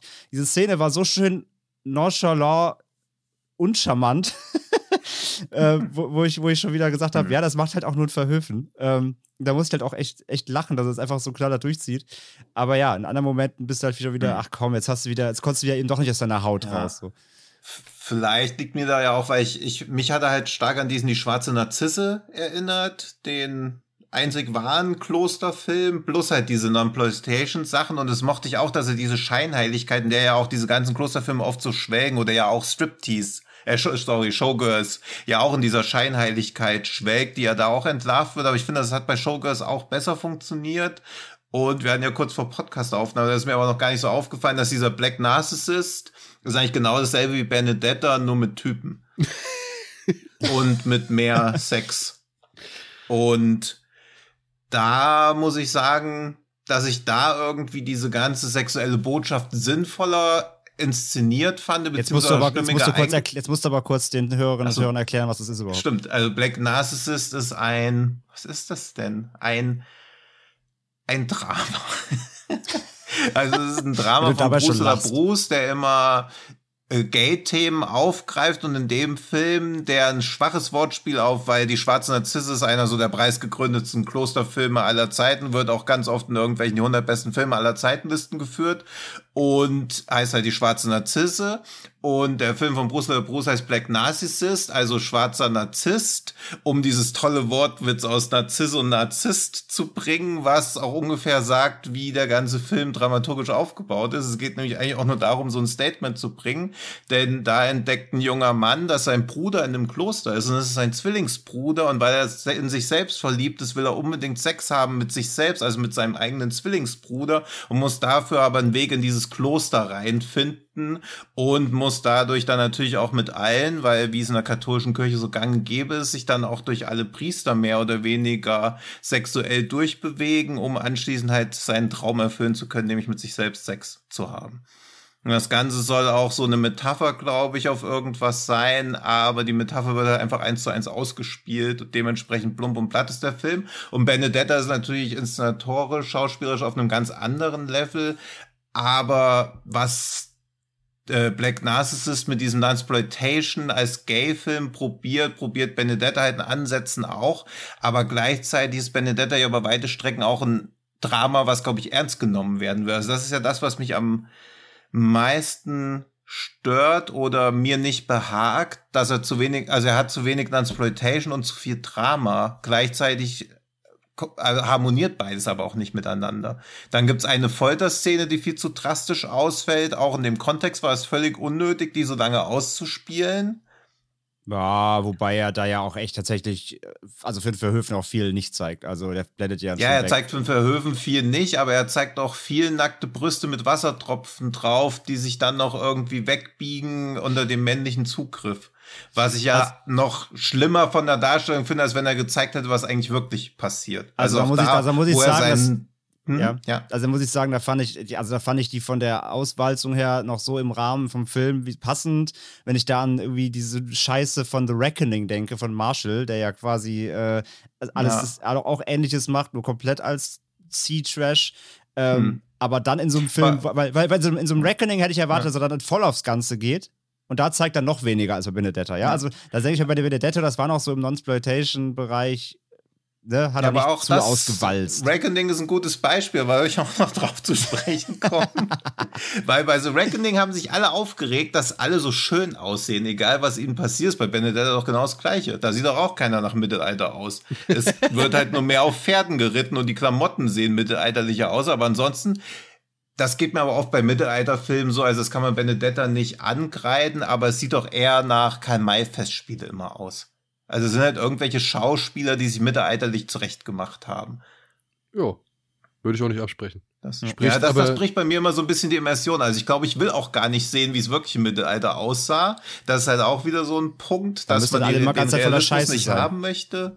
Aber Mittelalterfilme schaffen es bei mir sehr schwer, diese Glaubwürdigkeit zu treffen, die ich als noch hinnehmbar ich sag mal, ich sag mal so, dass die, dass die in dem Kloster, die jeden Tag irgendwie sich waschen können, dass die noch halbwegs reinlich aussehen, nehme ich doch hin. Mhm. Und ja. ja. die auf dem Marktplatz dann, also der Film spielt ja auch fast nur dem Kloster. Und die Szenen, die ja. du draußen siehst, ja, da haben die Leute halt drei Kotspritzer mehr im Gesicht, das war's aber dann auch. Ne? Also das stimmt halt auch wieder, ja, das gebe ich dir vollkommen recht. Und was du meintest eben mit dem der Ernsthaftigkeit, ich meine, das, das stimmt halt schon, aber das macht ja auch wiederum das Genre ein bisschen aus. Also ich, man mhm. kann nicht alles, alles entschuldigen, dass es das Genre ist aber ja, klar, also du hast die Szenen, die dann irgendwie, ähm, wie du gerade ja. gesagt hast, die, die Folterszenen sind ja keinster Weise lustig dargestellt. Und, oder, oder sage ich ja, er walzt ja auch jetzt nicht aus als, als, als, Blätterfilm oder so. Aber dann mhm. hast du am Ende natürlich dann dort dann trotzdem halt wieder die Szene, die dann, die dann, äh, wenn irgendwie der, ähm, dieser, sag ich ja, dieser, die Obrigkeit der, der Kirche, die da zuständig mhm. ist, wenn der halt dann auch wieder dann als, sag ich mal, der Female Move des Films dann am Ende als, ähm, als Resultat irgendwie von einer Frau die Eier kaputtgestochen bekommt mit dem Messer. Ne? Also äh, mhm. Da, da, da walzt er sich dann doch wieder rein, um seine, um seine mhm. Botschaft dann auch wieder sehr exorbitant grafisch ja. auszuspielen. Also der hält natürlich überhaupt keine Wagen, der Film. Der fällt mal rechts, mal links runter und ich glaube, das macht ihn auch so unrund letztendlich. Ja. Ist das irgendwie, also dass wir jetzt, dass wir überhaupt von Genre da sprechen, würden wir davon auch sprechen, wenn der Film von irgendjemand anderem wäre? Also wenn das jetzt ein Erstlingswerk wäre, würden wir da nicht irgendwie anders rangehen? Oder ja, aber man könnte, also ja, natürlich ja. ist man hier ein bisschen vielleicht verzeihender oder gnädiger oder keine Ahnung, äh, toleranter, weil man halt weiß, es ist von Verhöven, weil man halt schon diverse Filme von ihm kennt oder geschätzt. Mhm. Und ja, aber ich sag mal so, wenn das ein Erstlingswerk wäre, hätte ich jetzt auch kein Problem damit, einen Vergleich zu Verhöven zu ziehen. So, mhm. also wo ich dann sagen würde, ja, oder, oder eben halt ein Vergleich mit den anderen äh, Werken, also Hexen bis aufs Blut gequält oder sonst irgendwas oder die Teufel oder sonst irgendwie sowas. Also man würde ja hm. trotzdem mhm. die Bezüge und die Vergleiche herstellen, so. Aber na, na, klar, dadurch, dass der von Verhöven ist, ist er deutlich mehr in der Aufmerksamkeit und in der, mhm. in der, ja. ja, weiß nicht, im Interesse. Ich glaube jedenfalls so, dass man mit diesen hölzernen Dildo oder so zeigen, wo man irgendwie auf 20, 25 Zentimeter Verhöfens Humor zusammengefasst sieht. Ich glaube, damit kann man niemanden mehr schocken oder so. Also, dass, wenn sowas in türkische Früchte oder so drin gewesen wäre, den ich damals, ich viel zu früh gesehen haben, auch Flash und Blood, die haben mich richtig schockiert in ihrer Darstellung von eigentlich allem, auch dieser Mittelalter-Rohheit. Und auch da, Flash und Blood sieht deutlich mehr nach Mittelalter aus als Benedetta. Und ich glaube, jetzt kann man halt, glaube ich, niemand mehr wirklich mit schocken. Ich sag mal, ich würde mal, also, würd mal einen kurzen Hot-Take aufmachen, den wir jetzt nicht ausweisen ja, wollen, aber vielleicht ist unsere Gesellschaft inzwischen, zumindest hier in unserer westlichen Welt, auch schon zu aufgeklärt, um so einen Film noch wirklich als maxi so massiv, massiv schockierend zu finden, wie vielleicht vor 40, 50 Jahren. Sag ich. Ja. ja. Und zu viele ja, also Leute steigen, zu viele Leute, zu viele Leute sind auch nicht mehr heute in der Kirche und treten regelmäßig aus, um jetzt doch zu sagen, oh mein Gott, mein, mein Glaube ist zutiefst bestürzt. Also ja. klar, wenn ich den Film irgendwie, wahrscheinlich, wenn man den Film seiner Oma zeigt, die irgendwie noch ein Kreuz über dem Bett hängen hat, die, die kriegt wahrscheinlich äh, einen kompletten Lagerkoller, aber. Ja, jetzt, aber ich glaube, 99 Prozent der Leute, die sich über Benedetta aufregen werden, gucken ihn nicht.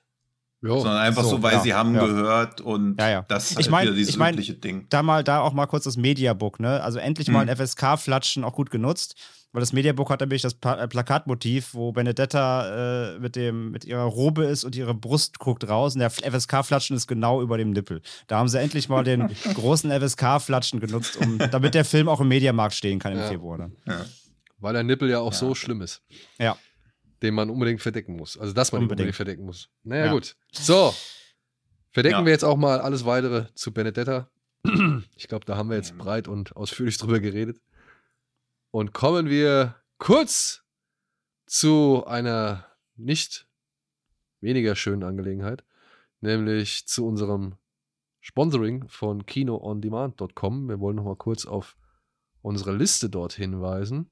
Kino on Demand ist ein, äh, eine deutsche Streaming-Plattform, die ja kein Abo-Modell anbietet, sondern eben eine Pro-Film-Bezahlung ist als App über PC, Desktop, Smartphone, Tablet und alles weitere erhältlich. Und bei jedem ersten geliehenen Film erhält man einen Kinogutschein für das Kino seiner Wahl, ne? wenn ich das jetzt richtig genau äh, in Erinnerung habe. Ja, also es muss natürlich von Kino on Demand dabei Supported sein, sein, aber genau. ich habe eben mal die Liste durchgeguckt, also da ist fast alles. Genau. Dabei. Und wir haben uns jetzt noch mal kurz eine neue oder beziehungsweise das neue Angebot oder das erweiterte oder das aufgefrischte Angebot von Kino on Demand. Oder das, was uns vorher nicht aufgefallen ist. Ich möchte jetzt nicht, dass ich als der dastehe, der jetzt neue Sachen Nein, nein, nein. Hat, also Pick ist relativ, Pick zum Beispiel ist ja. relativ neu, den hatten wir ja auch schon besprochen. Ja. Der kam jetzt gerade am 19. November, glaube ich, wenn ich das richtig in Erinnerung habe, Erinnerung habe als, als DVD und mhm. Blu-ray raus. Ich schätze mal, dann wird er mhm. auch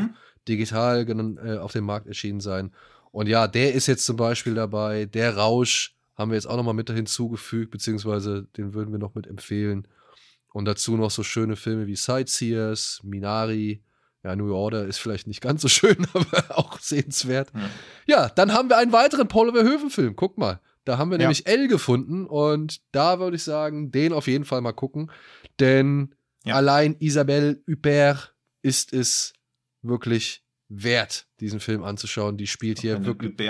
Ja, die, sp die spielt hier halt auf jeden Fall richtig, richtig gut. Super Film, ja. Ja, und ja. was ist Exil, Tino? Exil handelt von einem Angestellten, der den Verdacht hegt, dass seine Kollegen ihn rassistisch behandeln, seine Frau aber der Meinung ist, dass sie ihn vielleicht einfach nicht mögen und er dann immer weiter in so eine mehr oder weniger ist Paranoia jemals gerechtfertigt? Egal, jedenfalls rutscht in eine mehr oder weniger gerechtfertigte Paranoia rein, ob er denn rassistisch behandelt wird oder ob er halt einfach nicht wirklich liebenswert ist und jede Handlung seiner Kollegen, die dann zum Beispiel wenig Kontakt mit ihm haben wollen, dann immer auf, mit Rassismus erklären will. Und daraus entsteht halt ein sehr differenziertes Psychogramm von einem Mann, der auch dann zunehmend alles so wahrnehmen möchte, wie es gerade in seine eigene Wahrnehmung reinpasst. Und es wird immer ein bisschen konterkariert mit also mit seiner Außenwahrnehmung, wo man dann so denkt, ja, okay, du bist halt auch nicht wirklich sympathisch, aber vielleicht sind deine Kollegen auch Rassisten. Also es ist sehr schwierig, da eine richtige Meinung zu entwickeln zu können. Und ich finde, das hat schon so eine soghafte Spannung gehabt, weil man ja auch wissen will, worauf so ein Film, auf was für ein Ende so ein Film rauslaufen kann, der eher so ein Gefühl zeigen will und auch mal zeigen, wie sich das anfühlt, wenn man von Alltagsrassismus, wenn man mit Alltagsrassismus konfrontiert wird, aber auch nie genau definieren kann, was jetzt wirklich davon rassistisch rassistisch gemeint ist und was manchmal auch einfach nur so interpretiert wird. Weil es halt so ganz klar dieses Sender-Empfänger-Problem aufgreift. Und Sandra Hüller spielt seine Frau, das macht sie sehr gut und der Hauptdarsteller ist auch wahnsinnig gut. Und zwar, wenn ich mich nicht recht, wenn ich mich nicht täusche, die, der Oscar-Beitrag von Kroatien letztes Jahr. Ja, Klingt klingt auf jeden Fall nach einem komplexen Film auf jeden Fall auch. Ja. Ja, und hat halt auch, also nicht so wirklich Horrorelemente, aber so dieses, diese, diese permanente Beklemmung kommt das sehr gut, dieses Dread-Gefühl kommt das sehr gut rüber. Ja. Ja. das klingt nach einer Empfehlung. Wer jetzt Blut geleckt hat oder eben Paranoia, Wer dem Affen Zucker geben will. ja, wer dem Affen zugeben will oder sich auf die Suche nach einem Schwein Ja. machen möchte oder eben in den englischen, es ist glaube ich die englischen Hinterländer, ne, bei den bei den Ja, Sightseer ist es, glaube ich, England, ja, ja. in den englischen Hinterländern äh, rumrennen möchte oder in den amerikanischen, ja, wie gesagt, Pick, der Rausch, Sightseers, Minari, New Order, L und Exit, ne? Ich, Exil. Exil, Entschuldigung. Exil. Ja. Wer bei New Order sehen will, was die Leute, die bei Monos aus dem Dschungel rausgefunden haben, machen. das habe ich auf Letterboxd in einer der Reviews gelesen. Das trifft es wahrscheinlich nicht, weil es unterschiedliche Länder sind, aber ich fand es sehr lustig von der Grundidee. Ja, könnte nicht ganz hinhauen, weil ich glaube, es ist definitiv Mexiko, aber ja. Ja, ja, aber ich fand so die Grundidee, Die- die Idee dass ich auch quasi, dass die erste Szene, die letzte Szene von Monos irgendwie ist. Ja, so, so viel zu kino-ondemand.com slash Genregeschehen. Da ist unsere Liste, ansonsten kino-on-demand.com. Da könnt ihr euch gerne den einen oder anderen Film dann leihen. Gut, einen Film, den ihr euch jetzt auch ab dem 2. Dezember vielleicht online, digital leihen oder kaufen könnt, sowohl aber auch als Blu-ray, der heißt Link. Wieso heißt der nur Link? Der muss doch bei uns auch Link, der, also der muss doch bei uns eigentlich Link der, Der Butler heißen, oder? Genau, bei uns heißt der Link der Butler, im Original heißt er einfach nur Link. Genau. Von, Und die Blu-ray, die jetzt kommt, ist auch vor allem die erste deutsche Blu-ray überhaupt. Gab es bisher nicht. ja, Hm. ein Grund mehr, denn ich habe ihn auf DVD gesehen und das war keine allzu schöne Angelegenheit. Da will ich gleich nämlich auch nochmal auf, warum da ein 4K Remaster dringend angeraten ist, aber das im ja. Spoiler-Part. So, Link. Ja. Oder auch Link der Butler von Richard Frank Franklin aus dem Jahr 1986 ist ein Film, den ich meiner Jugend gesehen habe und den ich jetzt Mhm. nochmal angeschaut habe und tatsächlich überrascht war, dass sich meine Meinung kaum geändert hat. So, es geht um hier die folgende Handlung. Die Studentin Jane arbeitet in einem abgelegenen Haus für den Zoologen Dr. Philipp. Ansonsten wird das Haus nur durch die Versuchsaffen und den 45 45-jährigen Orang-Utan Link bevölkert. Letzterer übt die Funktion eines Hausdieners aus. Als Philipp daran denkt, Link einzuschläfern, verschwindet der Wissenschaftler spurlos und Link wird zunehmend aggressiver. Intelligent wie er ist, versteht er es, Jane von der Außenwelt zu isolieren. Ist auch nicht so ganz richtig, die Inhaltsangabe, oder? Ja, die, also Nee. offizielle Inhaltsangaben wirklich zum Haare raufen manchmal. Also, Aber was lustig ist, auf, auf IMDb steht das Inhaltsangabe in der einsam am Meer gelegenen Villa, in der ein britischer Zoologe Intelligenzexperiment mit Schimpansen durchführt, erlebt seine junge Assistentin Jane, Klammer auf, Ausrufezeichen, Klammer zu, wegen Jane, einen horrorhaft sich steigerten Schreckensroman. ja. Also Auch, die Inhaltsangaben bei der, in Also- der Wikipedia steht nämlich in jeder Landervariante, dass Link ein Schimpanse ist. Nee, es ist aber nicht wahr. Doch Ich weiß, aber es steht überall, dass Link ein Schimpanse ist. Ja, dann also haben ich sie- glaube, dann, das dann, hat dann sich haben die Leute den Film nicht verstanden. Oder sie haben dann Imp oder äh, wie heißt der andere nochmal? Voodoo? Voodoo, genau. Link Ja. und Voodoo, äh, äh, Imp und Voodoo sind Schimpansen. Nämlich. Dann dachten sie wahrscheinlich, einer der beiden wäre Link. Ja, aber er ist ja auch schwarz angemalt worden für den Film. Also ich glaube, er soll wirklich ein Schimpanse sein und die offizielle Angabe ist Schimpanse, aber alle Leute sehen natürlich sofort, dass das ein Orang-Utan ist. In der IMDb steht auch, Link is an Orang-Utan and they have reddish brown fur. In the film he is recorded as a chimp and the trainers dyed his fur black. Das soll ein Schimpanse sein. Okay, das ist ja echt wild. Und er hat auch so Ohren auf. Er hat ja keine richtigen Dingsohren, keine richtigen Orang-Utan-Ohren, sondern Schimpansenohren drauf bekommen. Ohren, Also es ist Ohren total kenne ich sonst nur, wenn du die Kopfhörer abnimmst. Nicht schlecht. Ja. So, aber mit so Kleinigkeiten, also bei so Spitzfindigkeiten, wenn man sich da rein verliert, genau wie bei Hellbound, wird man nicht froh mit dem Film. So. Das, äh, Ey, ja. in diesem Film gibt es wirklich in fast jeder Szene Affen-Action. Beziehungsweise Ja, Affen. Ja. Es ist unglaublich, wie viele Szenen einfach mit Affen sind. Und Hm. dann machen diese Affen auch wirklich krasse Sachen, muss Das ich hast du sagen. sonst nur bei New Kids. Ja, genau. Und ich meine, allein dieser Moment, wenn er da Zigarre rauchend, beziehungsweise Das mit so der geil. Zigarre im Schnabel neben diesem Ofen sitzt und sie Ja. stellt Ja. unten den Gashahn wieder an und dann kommt diese Stichflamme, wie der Affe zuckt und wie er dann aber noch mal in den Ofen reinguckt.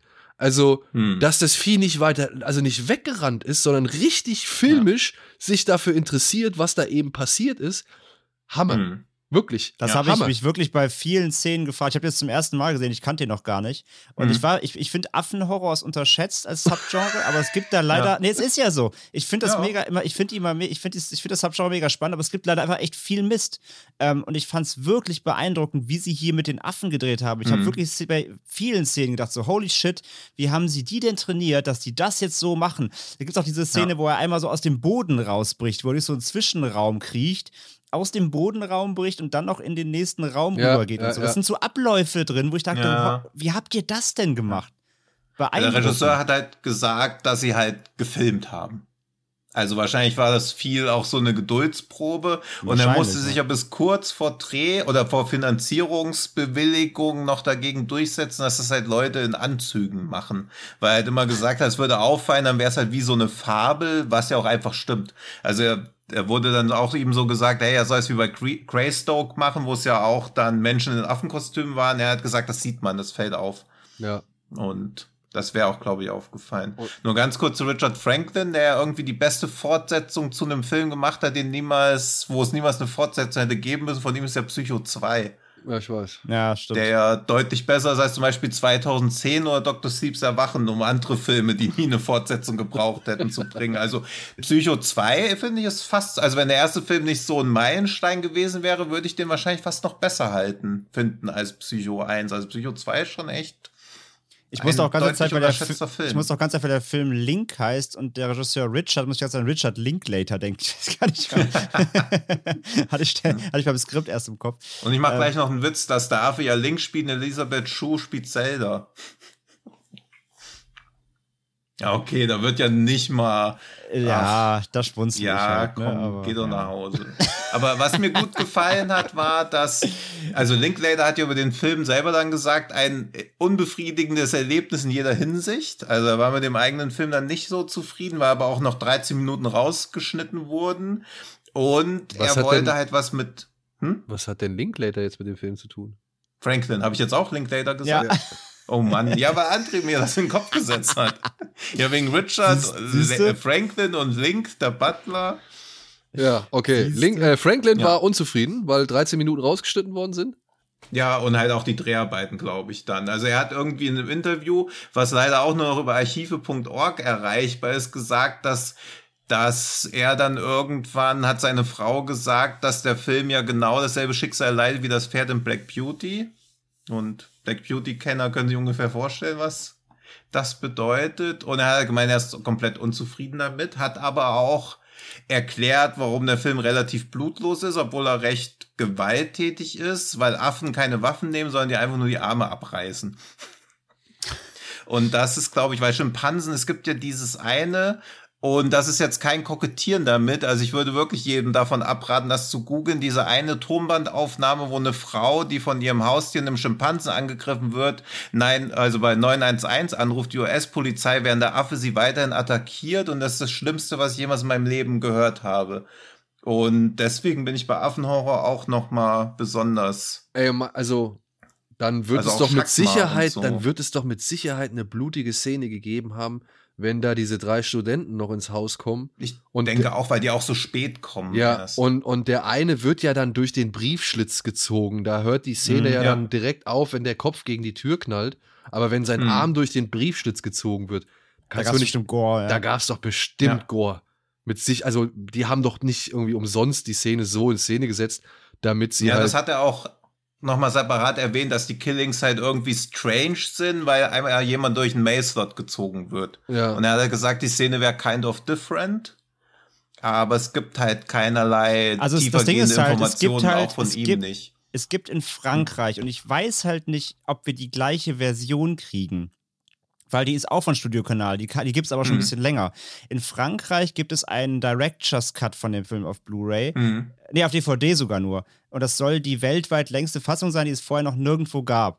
Aber da sind also das Einzige, was darüber bekannt ist, dass ja die Szenen mit Terrence Stamp deutlich länger sind. Also mutmaßlich wird wahrscheinlich auch Gore fehlen, aber Aber ja, also die dauert halt nicht, dass bei einem dauert wohl-. Ja, Die dauert wohl sieben Minuten länger. Und sieben Mhm. Minuten ist ja schon nicht we- wenig für einen Film. ja also ich Ähm, glaube auch, dass vielleicht so ein paar Gewaltspitzen gekürzt sind, aber wahrscheinlich hauptsächlich Aber Handlungs. Was dagegen spricht, ist halt, dass die französische DVD ab 12 ist.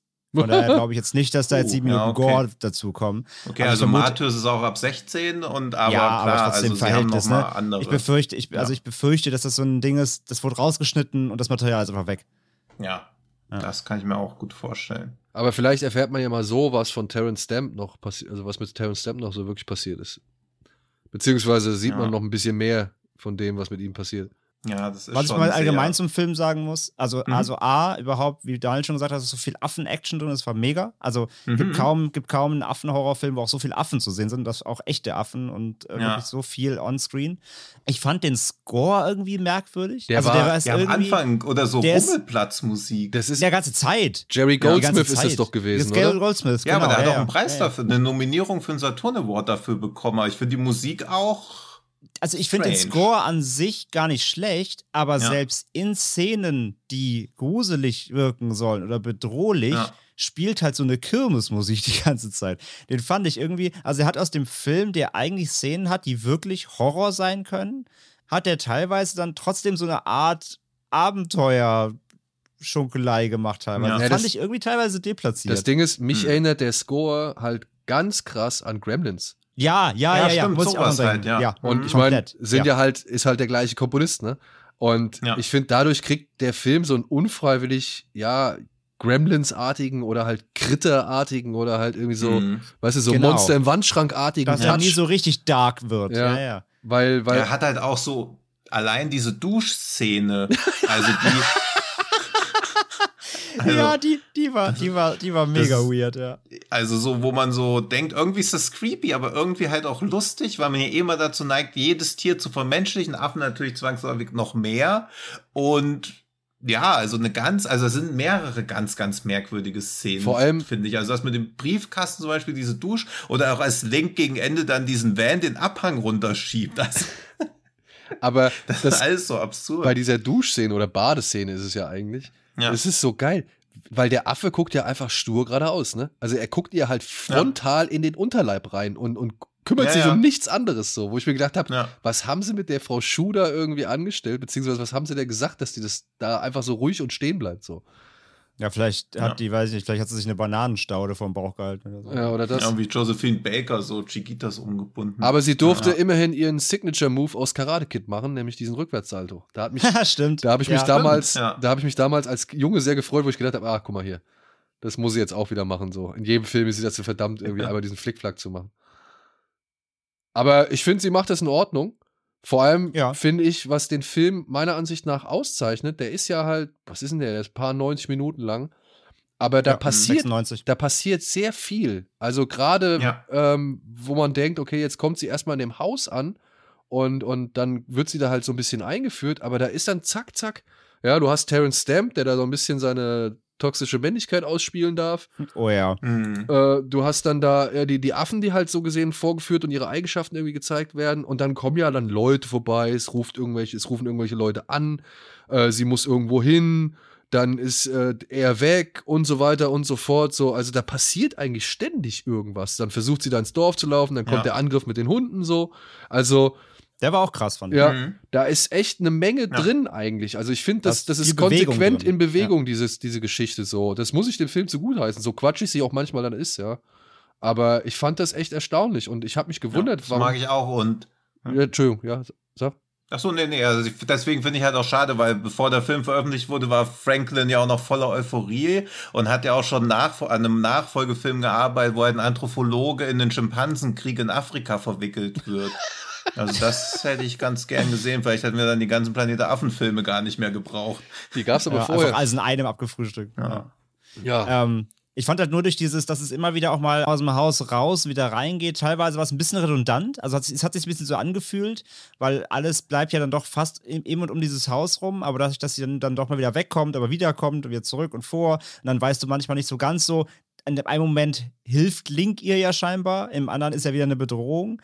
Ich finde, dadurch entsteht so eine kleine Redundanz ein bisschen im Film hier und da. Ähm, das, das wären so meine, meine Mängelpunkte zusammen mit dem da teilweise deplatzierten Score, so gut er auch ist. Ähm, das hat sich teilweise ein bisschen komisch angefühlt, aber letztendlich haben dann doch die äh, wirklich starken Szenen auf jeden Fall über, überwo überwogen, wo ich einfach, wie gesagt, beeindruckt war, vor allem, wie sie es gemacht haben. Ja, nur der letzte Shot von Link, also diese, diese Greenscreen-Aufnahme. Ja, gut, der ist halt, ja, ist halt der ist im Alter. 86. Ja, da, da ist Hellbound hingegen Oscar verdächtig. Ja. Ja. Aber trotzdem, ich habe mich sehr gefreut. Ich habe mich sehr gefreut über dieses Wiedersehen. Ich hatte den immer als so auch irgendwo so ein, so ein bisschen verworren in der, in der Mittelphase in Erinnerung. Also so, dass ich, ich wusste zwar, okay, sie kommt dahin, sie lernt die Affen kennen, sie macht da hier ihren Flickflack so. Und irgendwann ist richtig die Kacke am Dampfen, aber ich hatte immer so noch den, den, die Resterinnerung, dass dazwischen Ja. so ein bisschen Leerlauf herrscht, beziehungsweise irgendwie so Sachen passieren, die nicht so wirklich erinnerungswürdig sind. Und ich muss jetzt aber sagen, so rein vom Ding her gesehen, jetzt nur also als also jetzt in dem aufgefrischten Eindruck, den ich habe, ja, das sind mögen nicht die die spannendsten Sachen sein, die dort erzählt werden, aber immerhin wird da einiges erzählt. Immerhin passiert da immer irgendwie was, ja, und ja, das stimmt. das finde ich halt irgendwie ja. Ja. immer noch verwunderlich, dass das für so einen alten Film immer noch so gut funktioniert und aufgeht, das Konzept. Ich glaube, das, was du meinst mit dem Verworren, das ist das, was Ja. ich meine. Also ich- das ist halt da oft vor, zurück, Ja, vor, zurück, ja, ja, ja. raus, rein. Aber wie du sagst, es, gibt jetzt keine Szenen Hm. mittendrin, wo sie dann irgendwie noch mal mit jemandem im Sessel sitzen, die führen irgendwie 15 Minuten eine langweilige Unterhaltung, sondern es ist immer Tempo. Es Ja. passiert immer was Neues. Und das ist dann trotzdem immer noch unterhaltsam, so teilweise redundant es auch sein mag. Ja. Hm. Ja. Gut. Noch ganz kurz Spoiler-Talk, warum die 4K remastered so, ja. sinnvoll Ja, ist, okay, Spoiler. weil wie so viele Horrorfilme hat der Film ja dann auch wieder so ein Hohoho, doch kein Happy End. Aber ich habe jetzt auch zum ersten Mal, weil ich mir jetzt auch zum ersten Mal Handlung durchgelesen habe, so in dem DVD, in der DVD hätte ich es auch unbedingt nicht wieder erkannt. Die Schafe, die da am Ende liegen, die sollen ja alle tot sein und von diesem Affen umgebracht Hm, worden genau. sein, den sie am Ende mitnehmen. Ah, okay. Auf der linken, auf der linken siehste? Seite. Ja, Ja, ja. Okay. Ja, das soll nämlich andeuten, dass er halt ein böser Affe ist. Und da tote Schafe liegen, die er abgeschlachtet hat. Hast du auch nicht gecheckt, oder? Nee. Ich habe es auch nur, weil ich es in der Wikipedia gelesen habe. also, Ja. nee. Ich meine, die könnten auch, auch schlafen, die sind ja nicht mal blutverschmiert, da liegen halt einfach Schafe, so what? ja, habe ich Ja, auch ja, gedacht. aber das soll so andeuten, dass sie sich halt einen neuen Killeraffen mitgenommen haben. Das erklärt also- auch die bisschen zu bedrohliche Musik am Ende, Ja. aber auch die ist ja wieder so Kirmesartig. Genau, also, also es müsste, also die Schafe müssten nicht mal sein, weil, also das, Ja. das, das ist ja auch schon so nach dem Motto, sie sagt ja auch dann so, nein, nein, lass uns den mitnehmen, der ist ja nur ein Baby, so, der tut keinem Ja. was. Ist ja schon, ne, also mehr mit dem Soundfall Mhm. winken kannst du ja nicht so, weil Ja, ja. ich meine, der erste, einer der ersten Sätze des Films ist, denkt immer dran, vermenschlicht die nicht, das sind immer noch wilde Tiere. Also es ist ja nur die, die, die, Ja, der Bogen, dem- der geschlossen wird. Aber Ja. das mit den Schafen habe ich auch tatsächlich nur gelesen, tatsächlich. Also man sieht's, Ja. äh, wie gesagt, ich habe auch erst nur die DVD-Version gesehen, Ja. aber es ist so vermatscht, dass da, Ja. also, es ist völlig Und vor also, allen Dingen also dieser- erkennen, ja. Dieser Zaunfall, mit dem da gewunken wird, mit dem hat er auch die Schafe erschlagen oder was? Also wie bringt denn dieser Affe da zehn Schafe um? Die laufen doch auch weg. Also, also er hat ja auch keine Knarre. Er hat so. sie im Schlaf erwürgt. Im Schlaf, danke, genau, als sie im Schlaf Ja. erschlagen, genau. ja, also, Ja, und deswegen sieht es auch so aus, als ob sie da alle schlafen. Also, also das habe, das rafft man gar nicht. Also vielleicht in der 4K, vielleicht erkennt man es dann zum ersten Mal, dass sie tot sind. ja. Weil sonst, wofür braucht man 4K, wenn man dann keine Schlafenden von toten Schafen unterscheiden kann?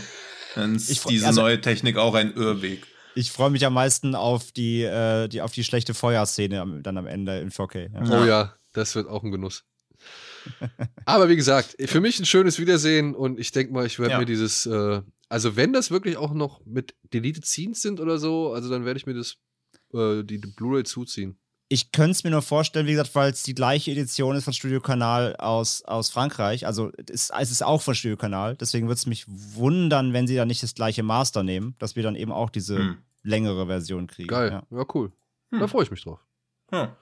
Also sie geht laut, Ebenfalls. sie geht laut, ähm, sie geht laut Datenbank, unsere, also die neue, die jetzt kommt bei uns, geht 104 Minuten. Und die alte war ja 96, also müsste es neue sein. Okay. Ja, Ja, gut. auf IMDb steht was mit einer Stunde 43. Weiß man auch nicht, was da angegeben. Das ist wahrscheinlich wieder mit, Ja. mit PAL und so umrechnen. Ja, genau. Ja. aber, es, also, es, aber es klingt nicht nach der alten, weil die alte war wieder 6, äh, oder was, was waren es? Na, Äh, ich guck- 98 mit 98, Abspann. ja. Ja. Da sind Gucken wir wir mal. gespannt und werden berichten, ob es denn ungeschnitten ist. Und als nächsten Affenhorror würde ich dann der Affe Menschen von George Romero. Ja, oder. Schakma. Oder Ja, Schakma. Schakma. Genau, und der. Affe Menschen. Äh, Vielleicht sollten wir eine Affentrilogie starten. Ja, Gut. Ja. Geil. dann haben wir auch alle drei guten Affenfilme. Vielleicht gibt's aber noch mehr. Haben wir da nicht mal irgendwann nach recherchiert? Nach Affenfilmen? Irgendwie, ja, mit irgendjemand habe ich mal Affenhorrorfilme recherchiert, aber könnte auch sein, dass ich ein Déjà-vu jetzt hab und es nicht mit euch war. Aber das könnten wir ja an unsere Zuhörerinnen und Zuhörer abgeben. Falls euch Ja. ein guter Affenhorrorfilm in den Sinn kommt, falls ihr noch einen kennt oder falls ihr überzeugt seid, dass dieser eine Affenhorrorfilm wirklich ein richtig guter ist, dann lasst es uns gerne wissen über die sozialen Medien. Ja. Und Schlock das Bananenmonster zähle ich da jetzt nicht zu. Ja, und wir wissen auch ganz genau, wie unser Onkel Charlie da kommen wird, wie oft. Ja, das hast du jetzt angejinxt Ja, und dann Ja. wird es wahrscheinlich auch sein. So, kommen wir mal zu etwas anderem, nämlich zum Glitschig, giftig, euphorisch. Der Schrecken vom Amazon. Denn den müssen wir immer noch weiterführen. Wir haben jetzt drei Wochen lang pausiert, weil immer irgendwie jemand gefehlt hat oder weil wir halt in Berlin um drei Uhr morgens nicht mehr wirklich die Nerven hatten, uns nur ein paar Amazon-Reviews durchzulesen. Aber ich erinnere noch mal, vor ungefähr vier Wochen wollte ich von euch, glaube ich, was war's? The Nun wissen, ne? Genau, du wolltest Ja, den Nun wissen ja. und ich hatte ähm, The Crucifixion gesagt und äh, Tino hat äh, äh, The Devils gesagt, wo wir schon wieder bei Benedetta sind. Genau. Ähm, und, und das, obwohl wir beide auf der Nun-Spur schon waren, aber beide uns einig waren, es wäre zu, zu einfach. Deswegen Ja. mache ich es heute nochmal einfach. ähm, ja, und als hätte ich es gewusst, wie passend The Nun jetzt eben zu Benedetta ist, haben wir das auch genau bis hierhin geschoben. Und jetzt gibt es eine neue Ein-Sterne-Review. Ja, mhm. die den, über, die den, den Titel trägt oder die Überschrift trägt, nie wieder. Nein, ist der schlecht. Zu viel Blut, um als Komödie durchzugehen. Kostüme wirken wie aus dem Dritten Reich, Schauspiel gleich einem deutschen Film und, und, und. Vielleicht bin ich nicht im richtigen Alter, aber das geht für mich nicht als Film durch. Bestenfalls seichte Unterhaltung, völlig stoned auf dem Sofa und unfähig, die Fernbedienung zu greifen. Ein Stern. Hm. Also ich habe sofort, ich habe sofort irgendwie Uwe Boll im Kopf. Ähm, ich Ich hab sag, sofort Sky Sharks im Kopf. ja, oder sowas. Aber dann Ähm, wie in einem deutschen Film, der ist ja ein deutscher Film, aber vielleicht weiß man das nicht. Ja, das, ist- das, das ist gerade meine Überlegung. Äh, Muss es ein deutscher Film sein und müssen da dann auch wirklich quasi SS-Uniformen oder, oder wie Nazi-Uniformen drin sein? Oder ich nehme vergleicht er Sky das Sharks. nur damit? Ähm, Obwohl der Ich- bestimmt so neu ist. So neue Filme kennt Schröck nicht.